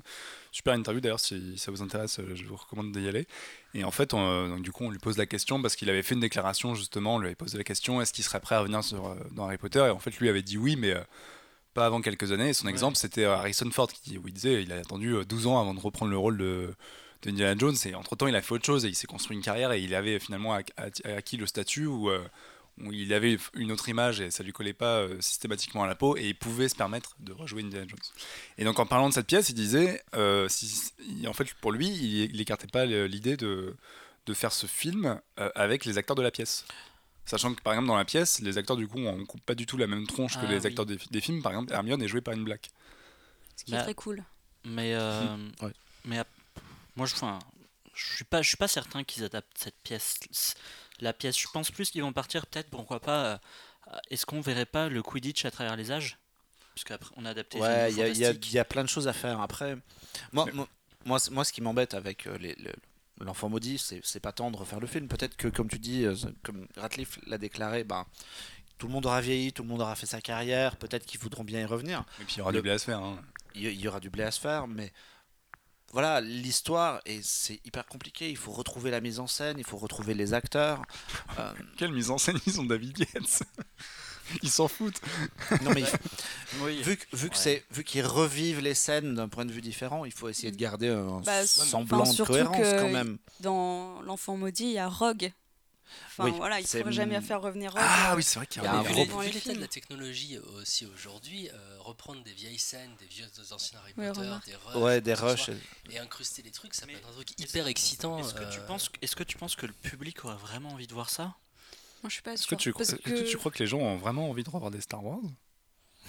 Oui. Ne Oui. l'écoutez pas, ne Ah, voilà. l'écoutez pas. voilà. Non, mais voilà, c'est pas la même chose. c'est ironique ce que je dis, évidemment, tu vois, c'est pour faire Non, un mais parallèle. pour Harry Potter, moi je ce que sais tu que dis quand même, ce hein, que les fans, ironique. genre les vrais fans hardcore réclament, ça serait plutôt un film sur les fondateurs de Poudlard ou les maraudeurs, donc euh, le père d'Harry. Oui, un euh, truc il y a- les maraudeurs, ce serait Il y a hyper beaucoup plus de choses à faire que cette histoire à la con de mecs qui reviennent en arrière, qui se contredit en plus parce que Rowling, elle a dans, dans Azkaban, elle explique bien un retourneur de temps, bordel, Quelques heures. c'est quelques c'est heures, quelques c'est heures, et- c'est c'est 5 quand heures maxi, et sinon c'est pas possible, c'est- ça fout mais le c'est bordel. magique, on s'en fiche. Oui, parce que là, oui, il retourne, peut- euh, En il plus- retourne le truc En plus, t'imagines qu'il euh, faut, 10 ans en il faut retourner le truc une fois par heure. Les mecs, ils retournent 30 ans en arrière. Combien de fois ils ont tourné le Bah, tu sais qu'une cou- baguette, ça va vite. Hein euh, Non, non, non. c'est- moi, ça tour, hein. m'intéresse pas de voir ça. Mais comme dit Clémentine, ouais, il y a plein de choses à raconter dans l'univers qui seraient beaucoup plus intéressantes que, de revenir à cette saga encore et encore. Mais moi, en fait, mon, fan- moi, mon fantasme euh, sur Harry Potter, c'est de faire une série sur les maraudeurs. Moi, je trouve qu'il y aurait un truc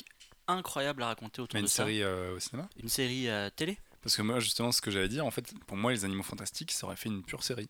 Je peux poser une question? Bien sûr. Ouais. Les Qu'est-ce que maraudeurs. c'est que les maraudeurs? Alors, les- C'est- c'est les. Bah, dans les. C'est dans lequel? Dans le, Le 3, il récupère une carte où euh, I solemnly swear I'm, I'm not up to good, où ça apparaît des pas et tout. Et en fait, c'est euh, les maraudeurs qui vont créer cette carte. Et donc, les maraudeurs, c'était le père de d'Harry, son parrain Sirius, Rémus et Queue de Verre, cette petite ordure. Ce petit bâtard. ah oui, donc en fait, ouais, tu voudrais faire un film sur les parents. Et donc, qu'est-ce série, qu'ils faisaient Moi, je Bah, trouve c'était c'était- quoi leur. Ils faisaient un peu des conneries dans Poudlard, en fait. Ouais, c'est ça. C'était- les. Une, série un peu. Moi, je vois, moi, je vois une série. euh, Une série d'ados, une série qui se passe dans un lycée. C'est- intéressant parce qu'en fait, euh, à cette époque, en fait, euh, Poudlard lycée- cœur à vif. Enfin, à Poudlard, Rémus est devenu, euh, je sais plus si c'était quand il était petit ou. Enfin, Rémus s'est fait mordre et du coup, il est devenu loup-garou. Et donc, euh, Dumbledore l'a aidé. Et en fait, euh, c'est de là qu'est partie la, la légende de la cabane hurlante où en fait, il y avait des cris. Et en fait, c'est parce que Rémus y allait pour se cacher et se transformer. Et c'est de là aussi que le père d'Harry et Sirius sont devenus des. Bah, tous en fait, sont devenus des animagus. Pour euh, en fait l'accompagner et rester avec lui parce que sinon en tant qu'humain ils les auraient blessés mais en animaux ils arrivent un peu plus à communiquer on va dire. On pourrait faire une super scène comme dans euh, What We Do in the Shadows où euh, les loups-garous croisent, euh, tu vois, les vampires, les machins, et entre potes, ils c'est vrai que ça pourrait être intéressant, mais moi je suis plus pour un film sur euh, Poudlard et ses fondateurs.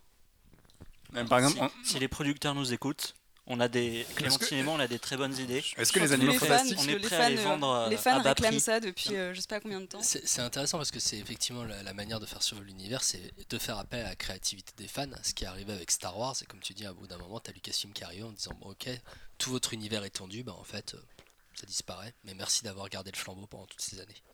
Mais est-ce que vous pensez pas, par exemple, que les animaux fantastiques, ça aurait pas fait une super série?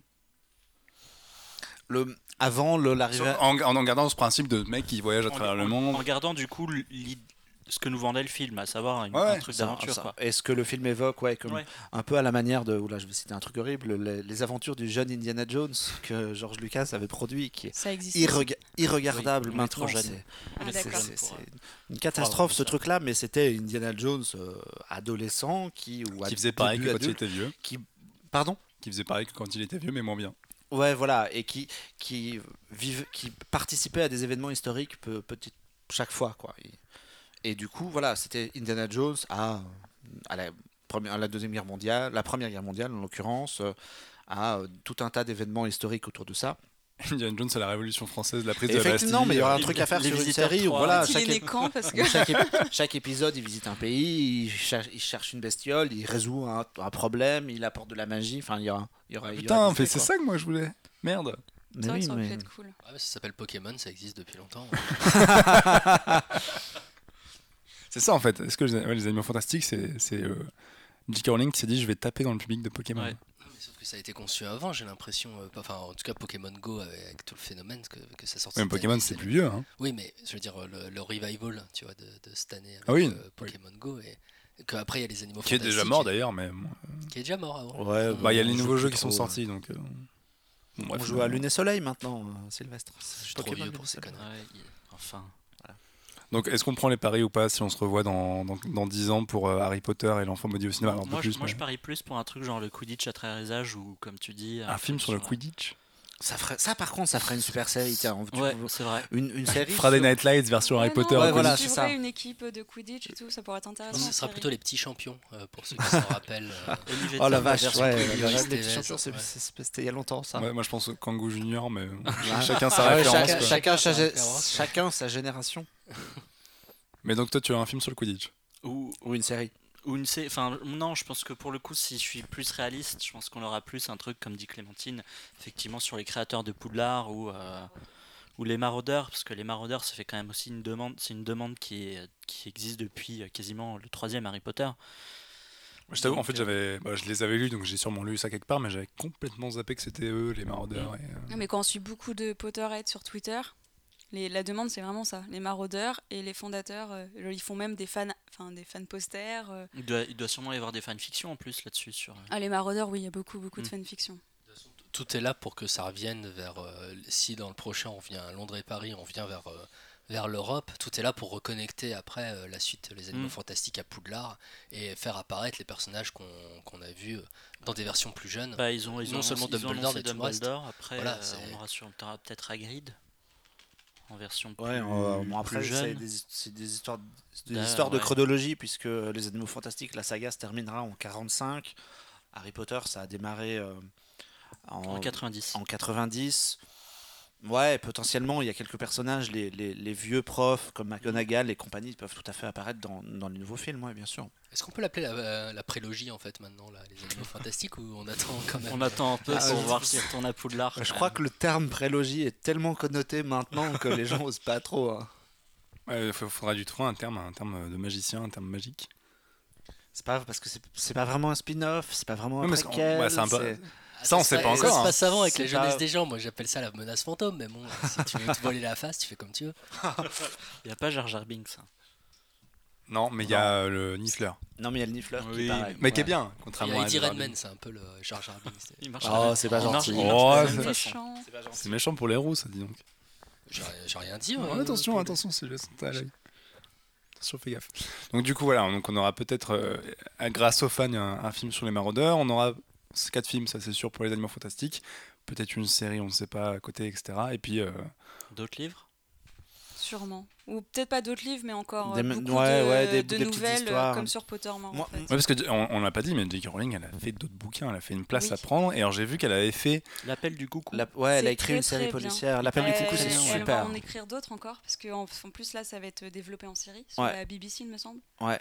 Et c'est celui-là qu'elle a fait qu'un pseudonyme Oui. Absolument. Robert. euh, Galbraith. Robert Dragono. Et c'est une série aussi c'est, euh, Oui, en fait, c'est on suit un détective privé, euh, Strike Cormoran, qui était dans l'armée, enfin qui était policier dans l'armée et tout. Et en fait, il a perdu une jambe, donc c'est vraiment un personnage euh, peu reluisant. En fait, il est, on nous le dit direct, il est lourd. C'est Jack Reacher en version pétée. Non mais franchement, quand, il, quand on le décrit, il est dégueulasse. qui en fait, ça commence avec l'arrivée euh, d'une jeune femme qui cherche du travail. Qui est, euh, donc, euh, et elle est engagée comme euh, sa secrétaire. Et elle, euh, ça a toujours été un peu son fantasme euh, inavoué de devenir détective. De en se fait. taper un dégueu. de coucher un unijambis. Et donc en fait, on va, ça va commencer comme ça. Il va y avoir des intrigues. C'est assez sombre. Enfin, c'est vraiment très gore. Le dernier livre, c'est le genre elle reçoit euh, des membres découpés à son bureau, genre Il- destinés à elle. En fait. Il- il- les critiques sont enfin très très bonnes, mais, quand, C'est vraiment. quand, c'est quand vraiment on savait génial. pas que c'était J.K. Rowling, euh, les critiques ont été excellentes, genre excellent premier roman. Parce que moi, j'ai euh. découvert ça il y a deux jours en fait que c'était elle qui avait fait Ah, ça ça. fait quelques années là quand même, parce que c'était juste après une place à prendre. Ouais.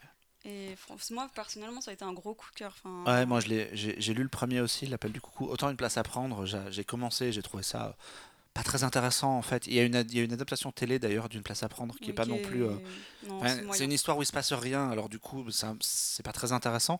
Mais euh, ouais, ouais, le- les bouquins policiers qu'elle a écrits sous sous pseudonyme là, l'appel du coucou, c'est vraiment super. Et moi, euh, alors je sais pas où en est le projet d'adapter ça pour la télé, mais c'est un rôle qui est intégralement fait pour Brendan Gleeson. Je veux Brendan Gleeson là-dedans. Ah mais ils ont déjà, ils ont déjà, ils ont trouvé l'acteur pour. Aïe, je, je pense sais que ça plus va être quelqu'un d'autre. Mais... Mais ouais, c'est vraiment cool, il y a un vrai proto. Moi, ce qui, ce qui m'inquiète un peu pour, pour rebondir sur ce que tu disais, Jean-Victor, c'est. Je, et pour rebondir ce que, ce que moi je disais aussi d'ailleurs, euh, jusqu'à quel point elle va pas en avoir marre à un moment donné? Est-ce que est-ce qu'elle va pas. Bah, déjà, elle a mis 5 films au lieu de 3. Ouais, mais alors. Sachant qu'elle elle est. Il y a, y a- y a on- une marge entre écrire un scénario, consacrer un peu de temps à cinq films et finir son histoire, laisser les mecs la découper en, en machin, et toucher un bon gros chèque à la fin, et continuer à écrire des bouquins derrière. Est-ce qu'à un moment donné, la fille, elle va pas se dire, mais moi je ferais bien autre chose, quoi, lâchez-moi la grappe avec Harry Potter.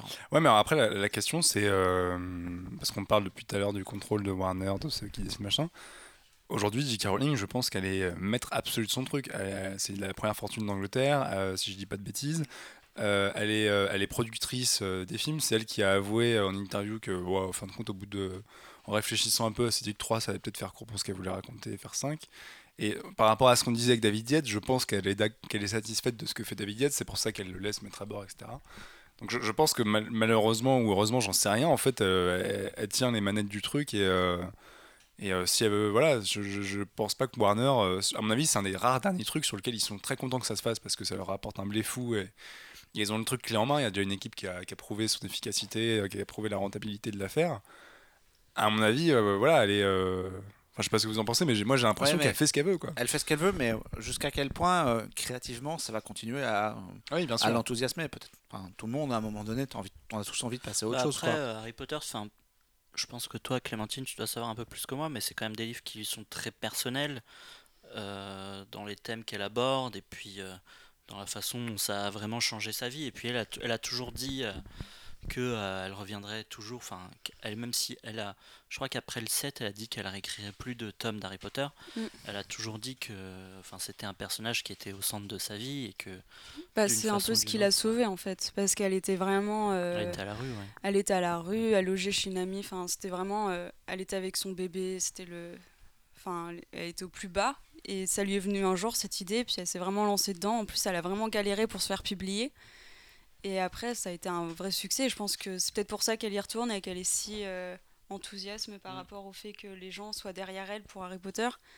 Et que les gens lui en demandent toujours un peu plus. Ça doit aussi lui faire plaisir. Donc, euh, je pense que c'est aussi pour ça qu'elle le fait. C'est peut-être c'est pour elle aussi parce qu'elle a beaucoup d'idées, je pense, qu'elle a besoin d'écrire pour, euh, pour partager tout ça, mais c'est peut-être aussi pour nous faire plaisir au fond. euh.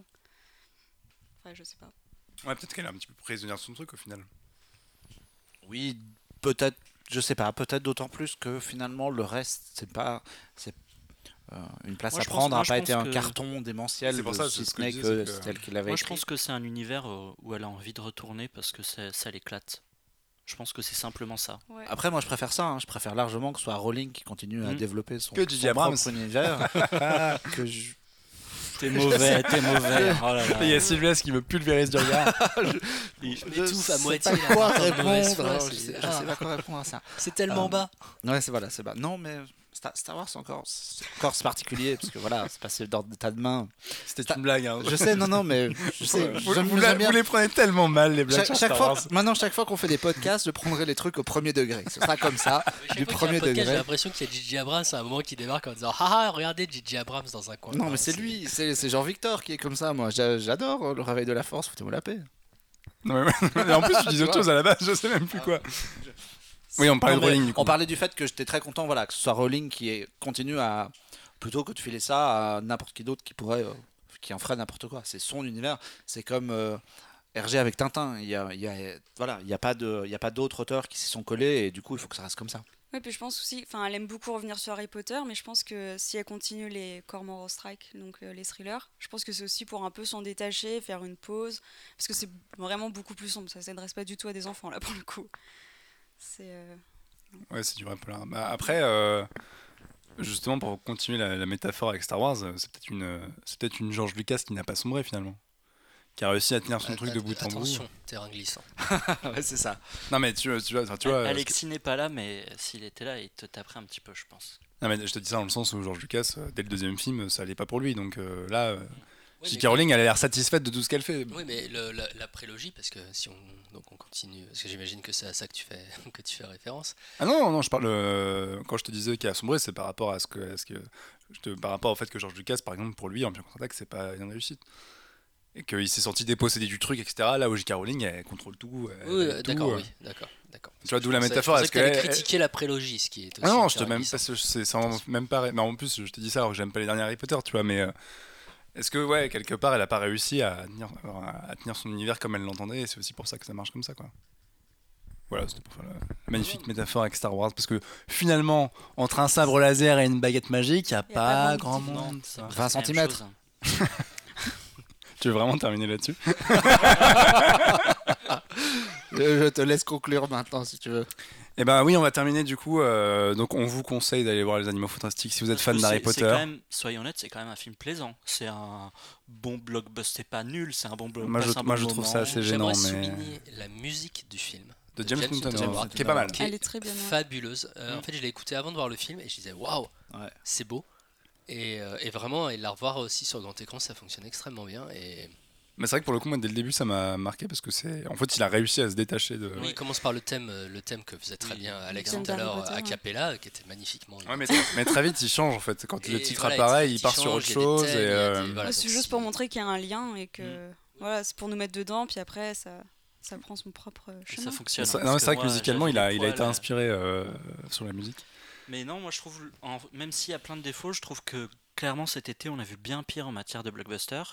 Bah, tu vois, par exemple, alors toi, je sais que tu vas pas être d'accord, mais quitte à montrer de la magie à l'écran, je m'amuse beaucoup plus devant Doctor Strange. Ah non. Bon, après, ça n'a rien à voir, hein, C'est très différent, mais. euh, mais non, tu vois. bah, euh, non. Mais ça, ça- mais ça s'adresse pas non plus au Non. même public. Voilà. euh, Non, je- les je- arguments. Je ne non. débattrai pas, non. Non, mais je trouve que voilà, le film est plaisant à regarder. Il- On a vu bien pire, même dans les Harry Potter. Quand on prend Harry Potter à Coupe de Feu au cinéma. ah, pour moi, c'est le même niveau. Calvaire. C'est marrant que Euh, la coupe de feu soit. J'ai l'impression vraiment que vous aimez Bah, pas en, fait, ça. en fait, le bouquin est exceptionnel et le film il passe complètement à côté du Ah, mais sujet. ça- voilà, et ça c'est encore un problème que j'ai avec la, la truc Harry Potter, c'est qu'on me renvoie sans cesse. Ah mais lis les bouquins, tu verras, c'est vachement mieux. Et, et j'ai pas ça quand je vois le Seigneur des Mm. Anneaux, et c'est ça qui, c'est ça qui m'embête toujours un peu avec Harry Potter, c'est qu'on me dise ah mais euh, Je te sens rejeté. je me, ouais non, enfin, je sens plutôt la nécessité de lire les, les bouquins et, Ouais. euh, et ça, ça m'embête de, de se dire ah bah c'est incomplet ce que je vois à l'écran. Alors que euh, j'ai l'impression que Jackson, quand il a fait euh, le, le Seigneur des Anneaux, la trilogie, il s'est jamais dit. euh, Je suis en train de relancer un truc là. ça- Oui, Non, voulez mais, conclure. non, mais mais ouais, tu non, sais, mais t'as tout- raison. Tout à l'heure, il disait, Vas-y, vas-y, il vas-y, disait, bon, allez, on va Vas-y, conclure. Puis d'un coup, à, co- à cause d'Alex, là, d'un coup, on est reparti de ma sur, faute, voilà, Toujours de sa sur la faute. coupe de là feu. Donc, pardon, on recommence sur euh, la coupe de feu. Voilà. Non, mais du coup, moi je trouve que le film est plaisant, qu'on a vu pire, on, on a vu évidemment mieux, euh, ne serait-ce pas dans une autre adaptation, euh, un peu plus large, mais Star Trek, je trouve que c'est beaucoup plus ag- ingénieux et intelligent euh, en matière de blockbuster et mieux fait aussi. et mieux fait. C'est pas gris quoi. Mais je trouve que le film, enfin, moi, je suis sorti de là, j'avais passé un bon moment, euh, je m'étais amusé, j'avais. euh, T'as allumé ta Nintendo DS, tu dis bon, je vais attraper un nifleur. Merde, c'est pas le bon truc. c'est ça. Euh, c'est pas, c'est pas le film de l'année, c'est pas un excellent film, mais ça. Est-ce que c'est à la hauteur de l'événement. Je te laisse te démerder. Est-ce que c'est vraiment un événement? Bah, c'est censé en être Si. un. Ouais, Enfin, je sais pas, moi j'ai. Après, ouais, effectivement, on a commencé en disant on s'attendait à pire. Ouais, j'ai, voilà, j'ai toujours été assez détaché du truc, donc euh, même si j'avais envie de le voir, pour moi c'est pas Harry Potter. Voilà, si, on- si, on- si c'était Harry Potter et l'enfant maudit, ou si sortait un Harry Potter euh, 8, enfin 9 pour le coup, pour le coup euh, ce serait un autre, ce serait assez différent. Mais euh, non, je trouve que le film euh, est assez euh, plaisant. Il est plaisant, voilà. Vous êtes tous d'accord autour de cette table avec ce terme Bah ouais, carrément, hein, bien sûr. Moi bon j'attends la suite, j'attends la suite, j'attends de voir mon j'attends de voir euh, le 2 ce qui, où ils vont mener le truc donc euh, ouais c'est plutôt ça va. Ah oui, t'attends la suite par... Je croyais que t'attends la suite pour juger le premier. Non, tu t'attends la suite parce que t'as envie de voir la suite en fait. Oui, c'est ça. Ouais, Euh, pareil. mélange des deux en fait. Ah, ok, donc si la suite est ratée, tu considères que le premier sera raté, c'est ça? Un peu comme plein de gens avec Star Wars essaies- 7 finalement. non voilà voilà voilà. Ah ouais, je on en ces Non, non, règles, mais, là, parce je- que- non, mais je, fais, je fais ça parce que par rapport, c'est c'est vrai que c'est maintenant devenu une mode de dire euh, à tel film on pourra le juger qu'à l'aube du suivant. Euh, On peut juger un film pour ce qu'il est aussi. ouais, quoi. en- Je vois ce que tu moi, veux dire. En, en sortant de, des Animaux Fantastiques, je me suis dit, bah, j'ai envie de voir la suite. J'ai envie de voir d'autres films qui se passent dans cet univers. Mais Ouais, c'est aussi aussi. sûrement parce qu'ils avaient déjà annoncé qu'ils feraient des suites. Et enfin, parce Oui. que vu qu'ils arrêtent euh, Grindelwald à la fin, ils auraient très bien pu Ouais. terminer là, comme on a dit tout à l'heure. Mais vu qu'on sait qu'ils vont faire des suites, en fait, moi, ça m'a beaucoup intrigué. Genre, comment il va, enfin, comment il va s'échapper, qu'est-ce qui va se passer. Surtout qu'on sait qu'ils vont voyager un peu, vu qu'ils retournent en Angleterre, qu'ils vont venir à Paris. Enfin, moi, ça m'a intrigué, donc euh, je suis plutôt curieuse, en fait. Moi, je serais, je serais curieux de voir s'ils allaient ailleurs. Tu vois, genre par exemple s'ils allaient en Chine. Mais euh, Rowling a dit, a, a dit ça a peut-être évolué, mais normalement c'est censé être un film, une ville. Donc du coup, je pense qu'ils vont s'amuser, ils sont censés s'amuser un peu et on va, je pense qu'on va sortir un peu de New York et de Paris. et qu'en Occident. il y aura euh, sans doute Moscou à un moment donné. Ah et- mais ce serait cool effectivement. coup, qu'on je me demande s'ils vont pas présenter des nouveaux animaux en fonction des pays, en fait. Ouais, des animaux qu'on découvrirait peut-être que dans certains pays, parce que dans les animaux, enfin dans le livre, en tout cas, le bestiaire, des fois ils disent euh, que ces animaux on les trouve que- sur qu'à certains endroits. Moi, je trouverais ça super intéressant d'amener un, un Harry Potter euh, dans, À un, dans, un, dans un pays arabe ou, en, ou au Japon, tu vois, pour, Harry Potter à Bagdad. Bah, non mais pour confronter les cultures, que- tu vois, pour avoir les versions sorciers des différents pays, je trouve ça super cool, je moi. sais plus c'est dans quel pays, mais euh, Rowling a bien parlé d'une école de magie en Afrique. Ah bah voilà, ce serait bien de terminer là-dessus. Bah ouais, ce, serait, ce serait- Ce serait serait, cool. ce serait vachement intéressant. Ouais, ça permettrait même en termes de casting euh, de Mhm. sortir un peu de- du casting des, des, des blancs et Voilà. tout ça. Oui, et puis Donc- pour rapport donc à ce qu'on disait tout à l'heure fois, sur l'esprit hyper Si les progressiste. producteurs euh, nous écoutent, on a plein d'idées. On peut les vendre euh, à bas prix. Voilà. Ce sera, ce sera super, ce sera Ibiza, il y aura que des gays, des blagues, tout ça, ça sera- ça sera- des drag queens, tout ça. ah ouais, parfait. non, mais on signe quoi. Du coup, bah voilà, on termine, voilà, on termine là-dessus. Si vous avez euh, besoin de nouvelles idées euh, pour la suite d'Harry Potter, contactez Alexandre et Clémentine. On, va Écrivez à Clone Web qui fera suivre. on fera suivre et on aura plein d'idées. Euh, messieurs, dames, merci beaucoup euh, de m'avoir assisté pour parler magie. Merci à toi. Merci. Merci. Merci. On, on se retrouve sur Clone Web, sur l'internet, sur Twitter, sur Facebook. Enfin voilà, ça sera marqué en dessous de la vidéo. Il y aura sur On tous les réseaux les sociaux, on mettra les liens. Sur Pottermore Non, ça marche Bah comment moi je veux bien. On Voilà, mettra nos pseudonymes Pottermore sur dans, dans les, dans, les, dans les descriptifs. Et, euh, et on vous dit à très vite pour de nouvelles aventures. Euh, Ciao Ciao Salut. Ciao.